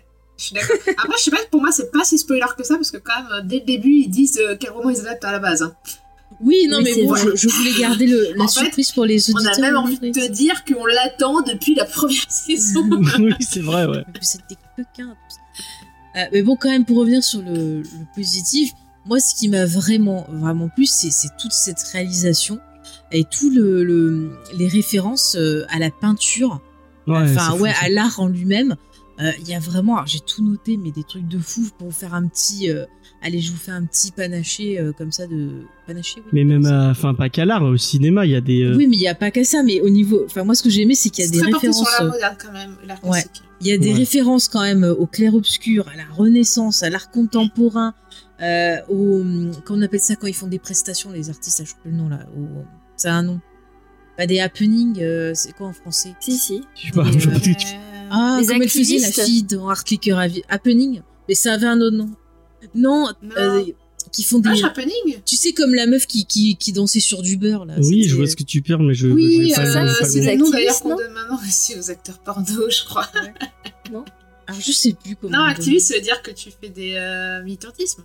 Non, non, les, Ah, t'as t'as un, t'as un Ouais, mouvement qui s'appelle l'activisme viennois où c'est les gars qui se, qui se mutilaient en public euh, ou qui se mettaient en scène en public euh, de Ah, non, mais ça, c'est encore autre- des performeurs, Oui, voilà. des performances. C'est des Ah, performances. d'accord. Performances, voilà. Et maintenant, a c'est le nom qu'on donne aux acteurs de porno. Ouais, ouais. Comme Là, après, bon, bon, de ouf. J'ai noté pas mal de de- d'artistes euh, dont j'ai retrouvé un peu le le travail, il y a du surréalisme aussi. Enfin, c'est très très pictural. Il y a une belle utilisation des couleurs. Moi, c'est ça que j'ai aimé. D'ailleurs, euh, un des, des, une des demandes de Brian Fuller euh, pour la, la série, c'est que le- la couleur rouge soit présente tout le temps dans la série. Et regardez bien dans chaque épisode, vous trouverez des éléments rouges, que ce soit dans les costumes, le maquillage, euh, dans ce Le qu'il sang. mange, dans le sang s'il y a du sang. Enfin, il y a toujours cette couleur Ah qui bah, est du présente. coup, il y avait Qui un, est pas tout à fait rouge, un d'ailleurs. personnage en particulier. Est-ce que je peux le Oui, oui. Mm. Attends, oui, James. Moi, je pensais à Alana. Si vous regardez bien, Eh, au le- fil des saisons, il y a une évolution des Ouais. couleurs qu'elle porte. Euh, parce qu'au début, elle a tout le temps la même couleur. Ouais. Après, elle, passe à une autre couleur. Et en fait, le, le, le- selon les, en fait, tu regardes bien, selon la, chaque saison, à chaque saison, elle a une couleur spécifique. Mm. euh, Et c'est en rouge. il il faut quand même dire qu'ils ont fait appel. Vas-y, euh, Charlotte. Pardon, il faut quand même dire qu'ils ont fait appel à des réalisateurs qui sont pas des manches parce que, par exemple, euh, il y a pas mal de- d'épisodes qui ont été réalisés par euh, Vin- Vincenzo Natali. Euh, et il y, a y John Dahl aussi qui est venu, il y a Neil Marshall et il y a Guillermo Navarro qui est le directeur de la photo de, de Guillermo del Toro. Donc euh, c'est, enfin, il, il tenait vraiment à ce qu'il y ait une, une vraie euh, esthétique euh, à, à cette série, quoi. Ah, à mon avis, leur directeur de la photo, il devait pas être. Enfin, vraiment, il y a un, il y a un travail sur la sur la lumière et sur les, les couleurs de ouf. quoi. Ouais, c'est c'est particulièrement euh, visible, je trouve, sur la saison 3, où euh, vraiment Ouais, le, c'est très beau. Ouais. clair-obscur en lumière, et euh, il est vraiment Ah, très très beau. Surtout sur la partie après- Renaissance aussi, t'as vraiment des références à Botticelli carrément dans les couleurs employées, dans la façon dont ça va être éclairé. Il y a tout un moment une référence là où on parle un peu de la naissance du printemps et des trucs comme ça. Et c'est hyper impressionnant de de- d'arriver à rendre à rendre ben, ça dans, dans une œuvre quand même assez Il y moderne. a un vrai travail, je sais pas si vous êtes d'accord avec moi, sur l'iconisation des lieux Oui. et notamment euh, du euh, bah, le, le enfin, qui est très très important au des deux premières saisons le le, le bureau de Hannibal Oui. qui euh, qui est filmé de façon esthétique au possible. euh, Très gothique, je trouve. Je sais pas si vous en pensez. Après, ça, ça s'enchaîne un peu sur le, sur un truc qui est important pour pour Hannibal et qui est sur les palais, les, le, le le palais mental. Et il y a une, une représentation du de ces palais mentaux. euh, on voit celui de Will, on voit le sien. euh, ça, c'est c'est c'est c'est- c'est- c'est- Mais c'est vrai que c'est une série qui, qui mélange euh, vachement d'ailleurs, euh, enfin dans, ce- dans son esthétique aussi, euh, plein de choses qui ont lié, enfin qui sont en lien avec le, psy- euh, le psychanalytique évidemment. ouais. Ah oui, bah ça, on peut vous le dire, on va en reparler un peu plus attentivement après. Mais c'est vrai que c'est une série euh, qui dit beaucoup de choses dans son visuel et justement euh, au niveau des références psy, comme tu as dit, philosophique et autres, qui va utiliser le miroir, qui va utiliser euh, bah voilà, le, le palais mental, parfois le labyrinthe, enfin parfois le rêve aussi, grâce au surréalisme. Il y a vraiment des scènes où moi, des fois, j'ai pensé à des œuvres de Dali ou d'autres peintres voilà, de, de ce courant où on va avoir un travail sur les, les couleurs, un travail, ouais, l'horloge, un travail sur la lumière qui rend les choses un peu inquiétantes aussi. Mm. Et, et ça fonctionne vraiment très très bien. C'est moi je, je moi qui fais histoire des arts, voilà, je me suis régalée à revoir la série parce que ça m'a rappelé plein de cours que j'ai eu et c'était c'était super cool. Euh, James, Tous ces plans euh, super de, de conversation, Mm. super symétriques et super. euh, c'est dingue, ils, ils sont Ouais. super beaux. Mais il y a un truc aussi, ça me fait penser à une partie d'échecs la série. Bah toutes les les, les, les- Ouais. apparemment c'est euh, c'est Hugh Dancy qui est qui euh, qui, qui comparait euh, toutes les les, les, les conversations qu'il avait qu'il avait avec euh, enfin que son personnage avait avec Hannibal comme à chaque fois c'était une partie d'échecs où chacun euh, posait ses pions et et euh, et euh, essayait de maîtriser euh, euh, la partie adverse de, de façon tout en, en discutant quoi Mm. ça ça se sent ça se sent hein.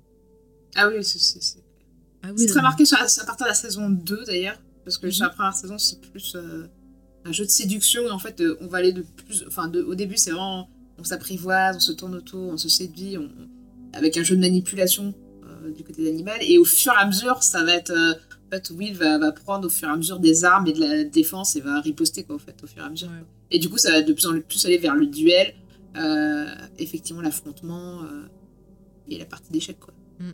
Mais au niveau des dialogues, moi, il y avait un truc qui me, qui me, à chaque fois que je voyais un épisode, j'étais tout le temps en train de dire, mais en fait, les, les gens ne parlent pas comme ça. Non, C'est pas- jamais. C'est pas normal C'est d'avoir ce genre de conversation si, euh, Bah, c'est que déjà, c'est que déjà tu vas pas bien peut-être. Mais d'ailleurs, ils se répondent pas. hein. Ils, ils disent des généralités. euh, euh, Oui, c'est Ils se disent des maximes, tu sais, des, des, des, phrases, des oui, c'est citations. vrai. Le soleil est rouge ce matin. Un peu. Sans a coulé. Ah, non, c'est ça, ça ta Maxime. C'est ça ta Maxime. Ah, c'est pas la même truc, excusez-moi, je me suis trompée d'univers. Bah, après, euh, honnêtement, euh, Hannibal a un côté très. Il donne des maximes, il cite beaucoup, et, euh, et que ce soit verbalement ou dans ses crimes. Mm. Et en fait, c'est. Enfin, tu comprends au fur et à mesure que c'est parce que c'est un psychopathe et qu'il a. Enfin, il a. Il a une identité propre, mais, euh, mais il va beaucoup emprunter aux Mais autres, en fait. Est-ce que c'est vraiment, est-ce que vraiment la série il est dépeint comme vraiment un psychopathe? On est, on est d'accord que bon, on, on va pas euh, se relancer sur un- une définition du terme psychopathe parce qu'en plus apparemment c'est, un terme qui est devenu complètement galvaudé euh, en psychologie. Mais Alors, euh, faut savoir que en psychologie, ils ont revu complètement la manière de définir pas mal de troubles euh, et qui ont fait que, par exemple, euh, pour les- le- l'autisme, on parle aujourd'hui de spectre et en Ouais. fait, du coup, ça élargit largement la, enfin, euh, cette, euh, cet aspect mental, on va dire, puisque c'est pas une maladie. Et en fait, euh, avant, on définissait autistes des gens qui étaient en fait ce qu'aujourd'hui on dirait autistes lourds. Et du coup, le, le spectre s'est élargi. Du coup, il y a des gens qui vont être diagnostiqués autistes, alors qu'avant, on n'aurait on n'aurait pas dit qu'ils étaient autistes. Et Non. du coup, bah, c'est pareil aussi pour d'autres troubles qui sont été, on va dire, élargis. Euh, parce que c'est des, euh, c'est une manière d'organiser, on va dire, euh, pour les psys et puis pour les patients, pour faciliter. parce que tu peux avoir certains, une partie, on va dire, des traits autistiques, par exemple, et ne pas l'être, pas avoir tous les autres. Mais du coup, si ça te rend dysfonctionnel par rapport à la société, bah du coup, c'est un trouble. Enfin, Mais pour revenir sur euh, sur Hannibal et sur son personnage, Lui, euh, est complètement il y a des gens qui le qui le qui le enfin qui disent que c'est un psychopathe. Et pour moi un psychopathe c'est quelqu'un qui, qui arrive qui arrive pas à, à faire preuve d'empathie et qui arrive pas à, à, faire, à faire preuve de remords euh, et euh, qui qui, arrive pas à exprimer ses sentiments. Alors que là j'ai moi j'ai l'impression qu'il y a il a une espèce de, de switch dans sa tête où il y a certaines choses où ok il a il a aucune empathie et il a aucune, enfin, il est capable de bouffer des gens et tout. Mais selon la personne avec qui parlait il y a des moments où euh, face à Will, il est capable de faire preuve de remords et faire preuve de de Oui. ça dépend des moments mais Moi, tu vois, je le vois pas comme ça. Pour moi, en fait, le, le, le truc qui lie Will et Hannibal, pour moi, c'est que c'est deux personnages qui, qui cachent leur vérité et qui, euh, quelque part, peut-être se cachent à eux-mêmes aussi. C'est-à-dire que au début, t'as as quand même Hannibal qui croit avoir une certaine vérité et qui veut euh, que Will partage cette vérité-là, mais on va voir au fur et à mesure de la série. Et c'est ça qui est intéressant de voir leur, euh, leur voyage mental. Euh, c'est que chacun, en fait, va s'avouer quelque chose qui refusait de s'avouer au début de la série et reconnaître que quelque part, ils sont. C'est-à-dire que pour survivre dans cette société-là, ils doivent jouer un rôle. Et. aussi bien Will que Hannibal, et ben ils font. C'est pour ça que je te parlais de Monsieur Mime, c'est que quelque part ils reproduisent des comportements qu'ils voient autour d'eux pour passer euh, comme euh, ben euh, intégrés dans cette société-là, alors que c'est compliqué. Et tu as Hannibal qui lui y arrive mieux que Will au début parce que Will on voit qu'il est très instable et qu'il a du mal et il va s'améliorer au fur et à mesure des saisons. On verra ça, il va prendre plus de, de Ouais. confiance en lui quelque sorte, alors que Hannibal il est plus à l'aise à jouer cette espèce de double jeu, de vraiment se faire passer pour quelqu'un à la fois de très distingué, de charmant, de poli, et à la fois être une bête sauvage cornue. Quoi. Euh, mais on pourrait croire qu'Hannibal il pense que que Will il- Hop. Vas-y, non, pardon, vas-y, pardon. Vas-y, je reprendrai après. Ok, donc moi je moi on a l'impression peut-être au début que Hannibal il pense que Will il est comme lui mais moi enfin sur, sur si tu regardes l'entière l'entière de la saison ouais ils sont complètement différents ils ont pas du tout les mêmes Oui. euh, ils ont pas du tout la même la façon de fonctionner et c'est pas ils ont pas le même pas du tout pareils. les Ils mêmes sont pas les mêmes troubles. troubles. Ça, Ouais. c'est clair. Ah, c'est clair. Euh, hein. et il y a en fait il y a, il y a pas grand chose qui les lie tant que ça je trouve En fait, euh, bah, vas-y, en fait, euh, quand, enfin, pour, Ouais. pour euh, moi, quand, quand je les voyais tous les deux, je me disais que ce qui les liait, c'était, enfin, parce que vous avez parlé tout à l'heure de tensions sexuelles entre eux. Et en fait, euh, quand je les, j'arrivais Oui, pas bah, à, Ah bah c'est le cul, Hein hein, on le sait. Non, je mais dis non, mais en fait, justement, moi, c'est pas, je l'ai pas ressenti comme ça. Moi, j'ai senti une, une séduction intellectuelle très très forte. En fait, euh, les, ce qu'ils ont de particulier par rapport aux autres personnages, c'est que, en fait, les deux, c'est t'as des scènes où c'est quasiment euh, ils ont quasiment des pouvoirs euh, surnaturels. Par exemple, on insiste beaucoup sur le fait que Hannibal est très sensible, tous ses sens sont très sensibles. Donc évidemment le goût, mais aussi l'ouïe et particulièrement l'odorat. Euh, où euh, il, il sait sentir à plusieurs mètres, le, Ouais. il sait reconnaître une odeur et d'où elle vient, etc. Et Will, il a une hypersensibilité qui donc lui permet de, de comprendre les, les criminels. Et, et en fait, euh, j'avais j'avais l'impression en voyant le- la- leur relation que ce qui les attirait l'un vers l'autre, c'est qu'ils ils étaient au-dessus en fait, et intellectuellement et en termes de sensibilité, mais de sensitivité même euh, euh, en plus de la sensibilité, parce que Hannibal n'est pas très sensible. Euh, C'était ça qui, qui les liait tous les deux et qui, les, qui faisait que ils s'attiraient euh, irrésistiblement l'un l'autre parce qu'en fait euh, ils se ils comprennent ce que l'autre vit par rapport à, au commun euh, vraiment vulgaire et sans intérêt des mortels quoi. Je voulais rebondir sur ce que tu disais au niveau du plan euh, surnaturel. Euh, bon, alors moi qui travaille dans un institut médico-social avec des enfants autistes, euh, en fait, quand tu as euh, un trouble qui fait un blocage euh, d'un côté de ton cerveau, généralement, le reste va se surdévelopper un peu parce que bah, du coup, bah, ça bloque à cet endroit, donc la vie trouve trouver un autre chemin, on va dire. Et en fait, du coup, bah, c'est un peu comme un aveugle qui compense avec ses autres sens. hein. Et en fait, pour moi, le fait que Hannibal ne comprenne pas, en fait, il comprend que les autres personnes qui ont des troubles mentaux, si tu vois bien. Il y a que les personnes qui ont d'autres troubles qu'il comprend. Il ne comprend pas les gens normaux, on va dire. Les neuroatypiques, quoi. Euh, il comprend pas euh, les autres policiers, etc. Et il n'a pas d'empathie envers eux parce qu'il ne les comprend pas. Alors que par exemple, les autres tueurs, euh, il a même des fois des regrets puisqu'il voit même des fantômes de certaines personnes qu'il a assassinées, mais des personnes qui étaient pas forcément très gentilles, quoi, de base, quoi. Alors que les autres, rien à foutre, quoi, tu vois. Et pour moi, c'est pour ça qu'il a un défaut de sensibilité psychique qui fait que du coup, ben, une sensibilité physique s'est développée, quoi. Son sang, son ouïe, etc. Et Will, c'est l'inverse, en fait. Euh, au niveau de ses relationnels, c'est même foireux euh, sur le plan euh, romantique. Il a l'air complètement déphasé entre son corps et son esprit, même. Et, pour autant, son esprit est hypersensible et hyper ouvert, quoi. Donc c'est un peu comme si c'était deux opposés qui s'attiraient, quoi. Mais moi, tu vois, pour, pour rajouter un peu, c'est que j'ai l'impression que Hannibal, il se perçoit un peu comme un artiste parce que la façon dont il parle avec certains patients, euh, on le voit qu'il teste quelque chose parce qu'il veut voir ce que ça. Il veut voir euh, bah, ses patients évoluer, devenir autre chose. Parfois, il, va les guider vers euh, le meurtre, vers euh, voilà d'autres choses. Et c'est comme s'il il crée un tableau ou une sculpture par ses patients. Et c'est vrai qu'au début, il y a ce côté un peu il perçoit quelque chose en Will et on a l'impression qu'il voit en lui euh, une pierre d'argile, quelque chose qui pourrait Un truc à sculpter, modeler. euh. voilà, un truc qui pourrait sculpter pour en faire une sculpture de Dieu ou une sculpture un peu euh, comme ben vu que c'est quelqu'un qui aime les œuvres italiennes, voilà, voir un, Mm. un truc un Apollo, tu vois, un, un truc comme ça. Et je ressens vraiment ce côté-là un peu où il voit les gens. euh, alors, on peut y voir un côté, je m'amuse, je suis manipulateur, mais je pense qu'il y a autre chose derrière. Il se voit vraiment comme un artiste, et ça, c'est quelque chose qui revient par ma- pas mal chez les, les serial killers, où vraiment ils se voient, enfin, ils voient chacun de leurs meurtres comme euh, de l'art, et c'est aussi pour ça qu'on a ça dans la série. Euh, donc, sans trop spoiler, mais par exemple, euh, il y a une histoire avec un ange, quelqu'un qui met ses victimes en forme d'ange. Je ne précise pas pour les âmes sensibles, mais la mise en scène, c'est clairement, quand on voit le truc, ça fait clairement penser à des tableaux justement de, de, de clair-obscur.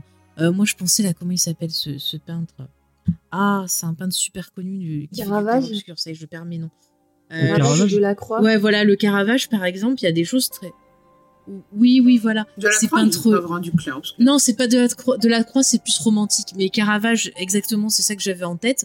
Où vraiment, ça, ça, ça donne une impression à la fois d'horreur et à la fois on se dit, ah, c'est- c'est beau, mais quand on comprend ce que c'est, on est horrifié. Et ça permet d'apporter aussi bah, de la 3D quelque part. C'est ça, on que ça va jaillir de notre écran. Et c'est quelque chose, voilà, que Hannibal, quand il fait ses mises en scène, c'est vraiment pour lui, ses victimes, c'est pas juste euh, euh, je les tue pour les manger. Il parle souvent de les honorer, c'est parce qu'il les transforme en autre chose. Et pour lui, c'est comme s'il leur donnait un meilleur destin que le destin euh, qu'ils auraient eu dans la, vie normale. Et c'est un trait qui va revenir parmi les différents personnages de serial killer va avoir pas hyper série. d'accord avec toi parce que. Ouais, vas-y, dis-moi. Il dit clairement, il répète plusieurs fois, Will, et Hannibal le prouve plusieurs fois qu'en fait il honore pas du tout ses victimes en les mangeant, que c'est une manière de les punir euh, pour leur euh, pour être grotesque, pour être euh, pour être euh, pour l'avoir euh, humilié ou euh, ou euh, choqué parce que en fait il y en a un, c'est il se fait tuer, je crois que c'est juste parce qu'il dépose un mouchoir sale sur sa table. Enfin c'est vraiment euh, genre euh, toutes les moindres impolitesses pour lui sont euh, passibles de la peine Ah de mort. Ça, je suis il d'accord, il tu choisit vois, et comme ça, il dit- mais t'as l'impression que c'est les il dépouilles pas qui magnifient. Non, non.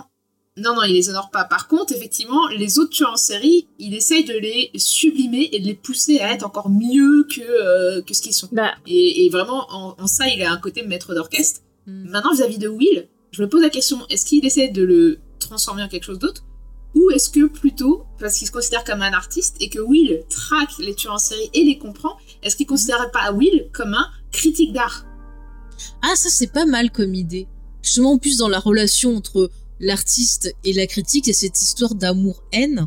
Mm. Qui est quelque chose que, bah oui, on retrouve pas mal entre les deux, ça c'est plutôt euh, bien vu. Mais c'est vrai, t'as raison, j'ai mal employé le mot entre honorer, mais je veux dire, euh, en fait, dans ma tête, ce que je veux dire, c'est que en les mettant en, comme des œuvres d'art, c'est-à-dire que pour lui, il leur donne une meilleure utilisation euh, que leur vie actuelle. C'est pour, ça que je- c'est pour ça que je te disais que genre un meilleur truc que la vie qu'ils auraient vécue, c'est-à-dire que pour lui, il pense qu'ils sont mauvais. Comme par exemple, alors c'est pas un spoiler parce que vous le, vous le connaissez dans le sens des agneaux, quand il parle d'un certain, je crois, un musicien, un flûtiste, Ah, je le sais plus flûtiste, quoi, ouais. enfin, euh, voilà, c'est quelqu'un qui est mauvais, qui est machin, et donc lui, il, lui- il lui donne une meilleure utilisation que ce qu'il aurait été dans la vie normale. Donc c'est ça que je voulais Alors, dire. euh, après, Honorer, c'est le mot. euh, mauvais, il le trouvait mauvais musicien. oui. Oui, oui, mauvais pas musicien. la notion de euh, mauvais chez Hannibal Oui. euh, et euh, et c'est Ah pour non, vous lui dites pas, en vous lui dites pas bien bonjour. En tant clinique on peut se demander si effectivement il est psychopathe ou psychotique. Ah, moi, je parce pense que psychotique il n'y a pas de nuance. Après je pense clairement que dans la série il n'y a pas de enfin ils ont essayé de on a... James et moi on avait regardé la même vidéo où en fait ils définissent plutôt Hannibal comme l'ordre et euh, Mhm. Will comme le chaos. Et c'est vrai qu'Hannibal a un côté euh, euh, l'ordre mais du côté maléfique et diabolique en fait. Mhm. Euh, Ah, mais c'est a limite fasciste. Et il est qualifié plusieurs fois du diable. Ouais, ouais. C'est clairement dit dans la série. Et effectivement, il a un côté euh, Satan euh, qui va te- t'inspirer de mauvaises euh, choses. Bah, il est personnifié comme une bête. En fait, vous parliez de, vous parliez de philosophie euh, au tout début, et euh, en tout cas dans les dialogues, c'est vrai qu'il y a une espèce de, de préciosité des dialogues euh, avec des réflexions sur euh, le sens de la, de la mort, de la vie, etc.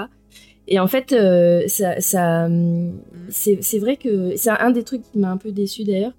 Euh, euh, c'est que Hannibal, euh, il, donc il a, il a des patients et il, il les pousse par le dialogue à, à, à réaliser des, des, des crimes plus, euh, plus prestigieux entre guillemets. Et ça, c'est vraiment un truc de de, de l'école so- socratique en fait, ce qu'on appelle la maïotique, c'est-à-dire par euh, l'enseignement, les questions que le, maître euh, va te poser, euh, faire accoucher les esprits de la connaissance qu'ils auraient déjà en eux, quoi. Et en fait, ça, il en fait, il l'utilise, mais pour le, décrire les, enfin, pour pousser les, patients d'Hannibal à, à devenir des plus grands criminels qu'ils ne le sont déjà. Et ce qui m'a déçu, c'est que j'aimais bien moi ce côté maître-élève, mais au final, pendant au moins euh, une saison et demie, euh, voire les deux saisons, les deux premières saisons, Hannibal, il apparaît un peu comme un copycat parce qu'au final, il fait toujours, enfin, c'est un peu un, il est toujours en train de refaire les crimes des autres, mais en mieux, quoi, tu vois, en plus beau, en plus esthétique. Et je trouvais ça un peu dommage d'en faire juste un copycat, quoi. Mais Bah, pour en moi, c'est pas un copycat. Hein, Ah, c'est, vas-y. c'est en gros, il, il- il- enfin, ça, pour moi, c'est plus euh, un côté pédant, quoi. C'est genre, euh, mec, t'as chié dans la colle, regarde comment il faut faire. oui, c'est Et ça. euh, pour moi, c'est vraiment un côté pédant qu'il a, quoi. Il se sent supérieur à tout le monde, ça c'est clair. Je pense pas que Will soit le cas, mais euh, clairement, Hannibal, il se sent supérieur au monde. Et je pense qu'il a un côté artiste démurge, quoi. Le mec, il a un ego trip de ouf, et à chaque fois, il veut prouver qu'il est le meilleur, quoi. Et euh, Ah, mais je suis d'accord. hein. Il y a même des fois où des où il va se sentir menacé euh, par certains tueurs qu'il va rencontrer et il va pas hésiter à les, les buter ou à trouver un moyen de s'en débarrasser parce que il, il veut rester le le, le maître quoi. Il supporte pas qu'on le dénigre et même quand il y a quelqu'un qui se fait passer pour lui et qui le ridiculise, Mm. il va un peu rétablir la vérité parce que Mm, c'est mm. pas possible. C'est un manque de respect quoi. Voilà. Ouais. James, si vous voulez ceci réagir. Après, Ah, dans son, euh, dans son, avec son, son identité tueur, donc, qui est le, le meurtrier de, de Chesapeake. Euh, il, a, il, enfin, il fait ses propres. euh, c'est un peu l'inverse du coup. hein. Mm. Mais le problème, c'est que j'ai l'impression le meurtre, enfin, tous les, les meurtres du, du, donc, du meurtrier de Chesapeake, on les a Avant, pas vus. C'est des trucs qui sont arrivés encore à, Mm. qui sont d'avant, ouais. Donc, euh, Oui. on l'a- on l'a vu surtout réagir à, à l'agression plus que vraiment buter, euh, Mhm. buter lui-même des, euh, des gens euh, avec son, ses, ses fameux, je crois, en, en 3 ou en 4, je sais plus, euh, il fait des séries de. Non, mais attends, attends, attends, on, on spoil pas- on va, on va aller dans la partie spoiler. Non, mais ça c'est un. Oui, mais c'est des détails, ne donne pas les détails trop semblants. D'accord. Mais en tout cas, euh, le... c'est vrai qu'on n'a pas vu les meurtres du l'éventreur de Chesapeake. Et Ouais, là, c'est l'éventreur, ouais. devient- Pardon. là où ça devient. et- euh, Enfin, la série euh, a tendance à tout le temps prendre des éléments des romans et à les distordre, à les changer et modifier. C'est qu'en fait, euh, du coup, il y a, il y a un copycat d'Hannibal qui, qui est enfermé pour ses, tueurs- pour ses meurtres et euh, qui se comporte comme Hannibal se comporte en prison, euh, euh, en tout cas dans les romans. euh, Mm. de bouffer la joue d'une d'une infirmière, etc. Et du ouais. coup, des fois, t'es un peu perturbé par les changements qui sont faits dans la série par rapport au roman. Tu fais, mais une espèce de dissonance cognitive, quoi. Mais de toute façon, je pense qu'il faut vraiment commencer le. Que je- j'en discutais avec euh, avec quelqu'un avant. euh, toujours un peu les mêmes. J'en discutais avec Jules, euh, qui, qui disait qu'il lui, il voulait pas se mettre à la série parce que, bah, au final, euh, enfin, vraiment, si, enfin, c'est une suite, c'est une préquelle, c'est, enfin. Et moi, Mais- je lui disais, mais en fait, on est sur vraiment un nouvel univers avec un nouvel. Mais en euh, fait, c'est un peu comme Battlestar Ouais, Galactica, c'est une c'est une réimagination. ouais, voilà, ouais. Faut le prendre comme ça. C'est une réinterprétation. ouais. ouais. C'est une Parce que c'est même- variation.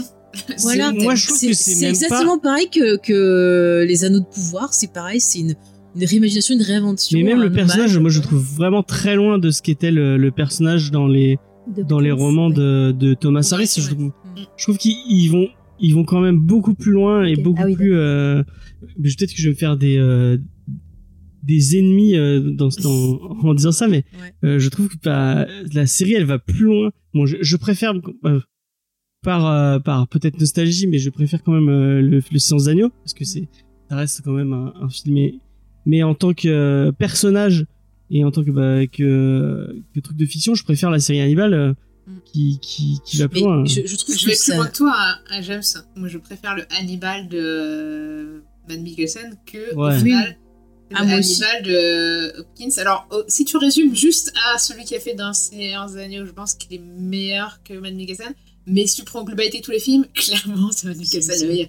Ouais, ouais. Non, mais je vous rejoins sur ce point. Et moi, j'ai même envie de dire que la série, elle arrive à, à transcender le matériel de base. Parce que on en a parlé. euh, à part Dragon Rouge et Le Science des Agneaux, les autres bouquins sont vraiment pas très bons. Mm. Et je trouve que même quand la série apporte ces bouquins-là, bon après c'est pas facile hein, parce que euh, partir de- du caca pour arriver à faire un truc qui soit cool, il y a du boulot. Bah ouais, je trouve que ça arrive arrive à ah ouais, mais je trouve que ça arrive à être meilleur que ce qu'on a. Moi, j'ai un vrai regret. Je sais pas si vous avez la, vous avez vous avez le même euh, possiblement, mais euh, bon, on, euh, on... est-ce que c'est un spoiler de dire qu'on y voit le dragon rouge? Mais oui, Oh, je voulais pas oh, le dire, oh. moi.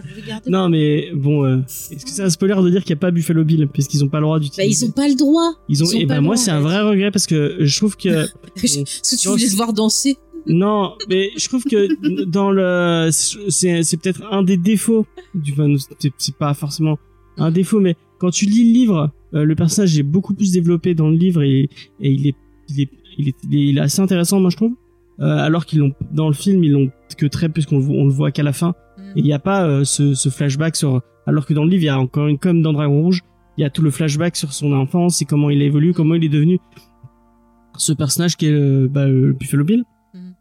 Et j'aurais bien aimé le voir euh, traité par euh, Fuller Mhm. je pense que ça aurait pu euh, permettre de toucher un peu dans la série Clarisse. Un peu. ouais. Ouais. mais ça aurait pu être sympa Mais je trouve que même des personnages qui étaient nuls euh, dans euh, Hannibal je pense à Mason et à sa sœur qui sont bon, enfin, Ouais. qui sont pas ouf là dans la série moi je les ai Bon, on bien aimés dire, il est Ah, joué en saison 2 par Michael Pitt et Ouais. il est Ah, remplacé en saison 3 euh, par. Alors, est-ce que j'ai son nom? Attendez, j'ai le nom. Euh, je vais vous dire ça. Voilà. Euh, il est remplacé dans la saison d'après par Joe Anderson parce que Michael Pitt n'a pas pu revenir à cause d'un d'un contrat de film qu'il avait. mais en tout cas c'est les persos qui font ils sont pas c'est pas les meilleurs persos du euh, Par contre, le maquillage. de la série mais euh, bah, je trouve qu'ils sont mieux traités que dans bon, dans pas. Mm. Même si j'aime beaucoup Gary Oldman. Gary Oldman dans Hannibal, c'est pas fou. C'est pas bien difficile. Mais même dans les bouquins, le personnage est, enfin, il est juste con, quoi. Alors que là, il y a, enfin, il est, C'est pervers, il y a un jeu de perversité. ouais, Mais euh, je, je pense on va passer bientôt en période là, spoiler parce qu'il y a des choses que je veux revenir surtout sur, au niveau Ouais. de l'horreur dans Hannibal parce que je Mm. qu'il y a quand même des choses voilà tu le disais très bien en début Charlotte et je, je partage ton avis donc je pense qu'on va partir en, en partie spoiler donc Ah. si vous vous avez pas vu la série mettez sur pause maintenant si vous voulez en savoir plus sachez qu'on va en parler on va parler d'horreur on va parler un peu plus de la psychologie on va parler un peu plus en profondeur de, de- des gros twists de la série voilà des choses comme ça donc euh, mettez sur pause regardez la série revenez nous voir. Mais encore une fois, je préviens, s'il faut regarder la série, voilà, faites attention si vous êtes une âme sensible, parce qu'il y a quand même certaines scènes qui sont assez graphiques et qui peuvent choquer. Euh, je sais qu'autour de moi, j'ai des gens qui n'ont pas pu regarder la série parce que ça ouais? les a mis pas bien. Donc euh, voilà, je préviens nos auditeurs et nos auditrices adorées. Est-ce que si tu peux regarder la série en mangeant, que t'as aucun souci, que tu fais aucun cauchemar, que tout va bien, est-ce que ça veut dire que t'es toi-même psychotique? Alors je me suis posé la question, puisque On l'a figure-toi regardé qu'on en l'a regardé en mangeant, mangeant. C'est, c'est même, moi aussi, je l'ai regardé en manger. En mangeant, je trouve que c'est même pas le côté graphique euh, qui est le plus euh, euh, marquant. C'est vraiment c'est cette ambiance euh, systématiquement euh, euh, morose et triste et, et sombre et où euh, de toute façon euh, ça, ça va mal se finir. Enfin, tu vois, c'est c'est, plus euh, le côté ambiance euh, très mortifère quoi, qui je trouve est, est difficile à supporter euh, sur trois saisons quoi. Il y a pas de lumière quoi dans cette série, dans cette série. Ouais, un truc psychologique un peu. Je la trouve pas si euh, mortifère que ça, euh, à part, euh, ouais, Attends, le final attendez. de- Oui, euh, on va quand même passer à la partie spoiler. et continuer le, le débat parce que je pense que pour répondre à tous ces arguments-là, il y a des choses à développer. Mais voilà, effectivement, les amis. Alors, je sais que c'est disponible sur euh, euh, Canal vous savez, là, si vous avez l'abonnement. Sinon, Ouais, ça existe ouais. en DVD et Blu-ray. Donc, Ouais. euh, n'hésitez pas bah, à aller jeter un coup d'œil. Si vous pouvez le voir en Blu-ray dans de bonnes conditions, euh, vraiment foncez parce que je vous dis, le travail sur les si couleurs, l'esthétique, la VF est très bien. Euh, mais C'est un peu perturbant quand t'as vu la VO, mais oui, c'est quali quand même. Bah écoute, moi je l'avais vu en VO, puis là on a dit tiens, on va retester en VF parce que bon voilà. Ouais. Et bah écoute, ça passe très bien. À voir avec un bon verre de Chianti. Tout à fait. Bah, De toute façon, moi, mon application Canal+, en fait, quand tu le mets en réglage français, juste pour les titres des films en Mm. français, parce que moi, il y a plein de titres où je connais que la VF du titre. Et bref, euh, il te le met systématiquement en VF direct. Du coup, j'ai toujours la VF euh, à un moment donné. Du coup, des fois, Ah. j'écoute 5 minutes pour vérifier comment c'est, et après, je repasse en VO, mais euh, je la trouve perturbante. Je n'étais pas habituée à la... Enfin, quand tu t'es habitué à une série dans une langue, de toute façon, c'est compliqué de passer. Oui, c'est compliqué, ouais. Mm, mm. Bon, euh, James, tu nous mets un petit bruit euh, spoiler Ah bon et puis on y va. Tu nous mettrais un petit bruit, je sais pas ce que tu veux mettre, un petit bout de musique peut-être d'animal. Si tu veux. Alors voilà, un tu tu tu tu. Voilà, donc c'est parti pour la partie spoiler. Donc on va continuer un peu à parler de ce côté dérangeant de la série. Moi j'avoue que c'était vraiment... euh, parfois il y avait un côté psychologique, c'est-à-dire que des fois, euh, t'as ces scènes où ils cuisinent et tout, puis tu comprends ce qu'ils ce qu'ils Qui cuisinent. cuisine Et c'est moi ça m'a fait...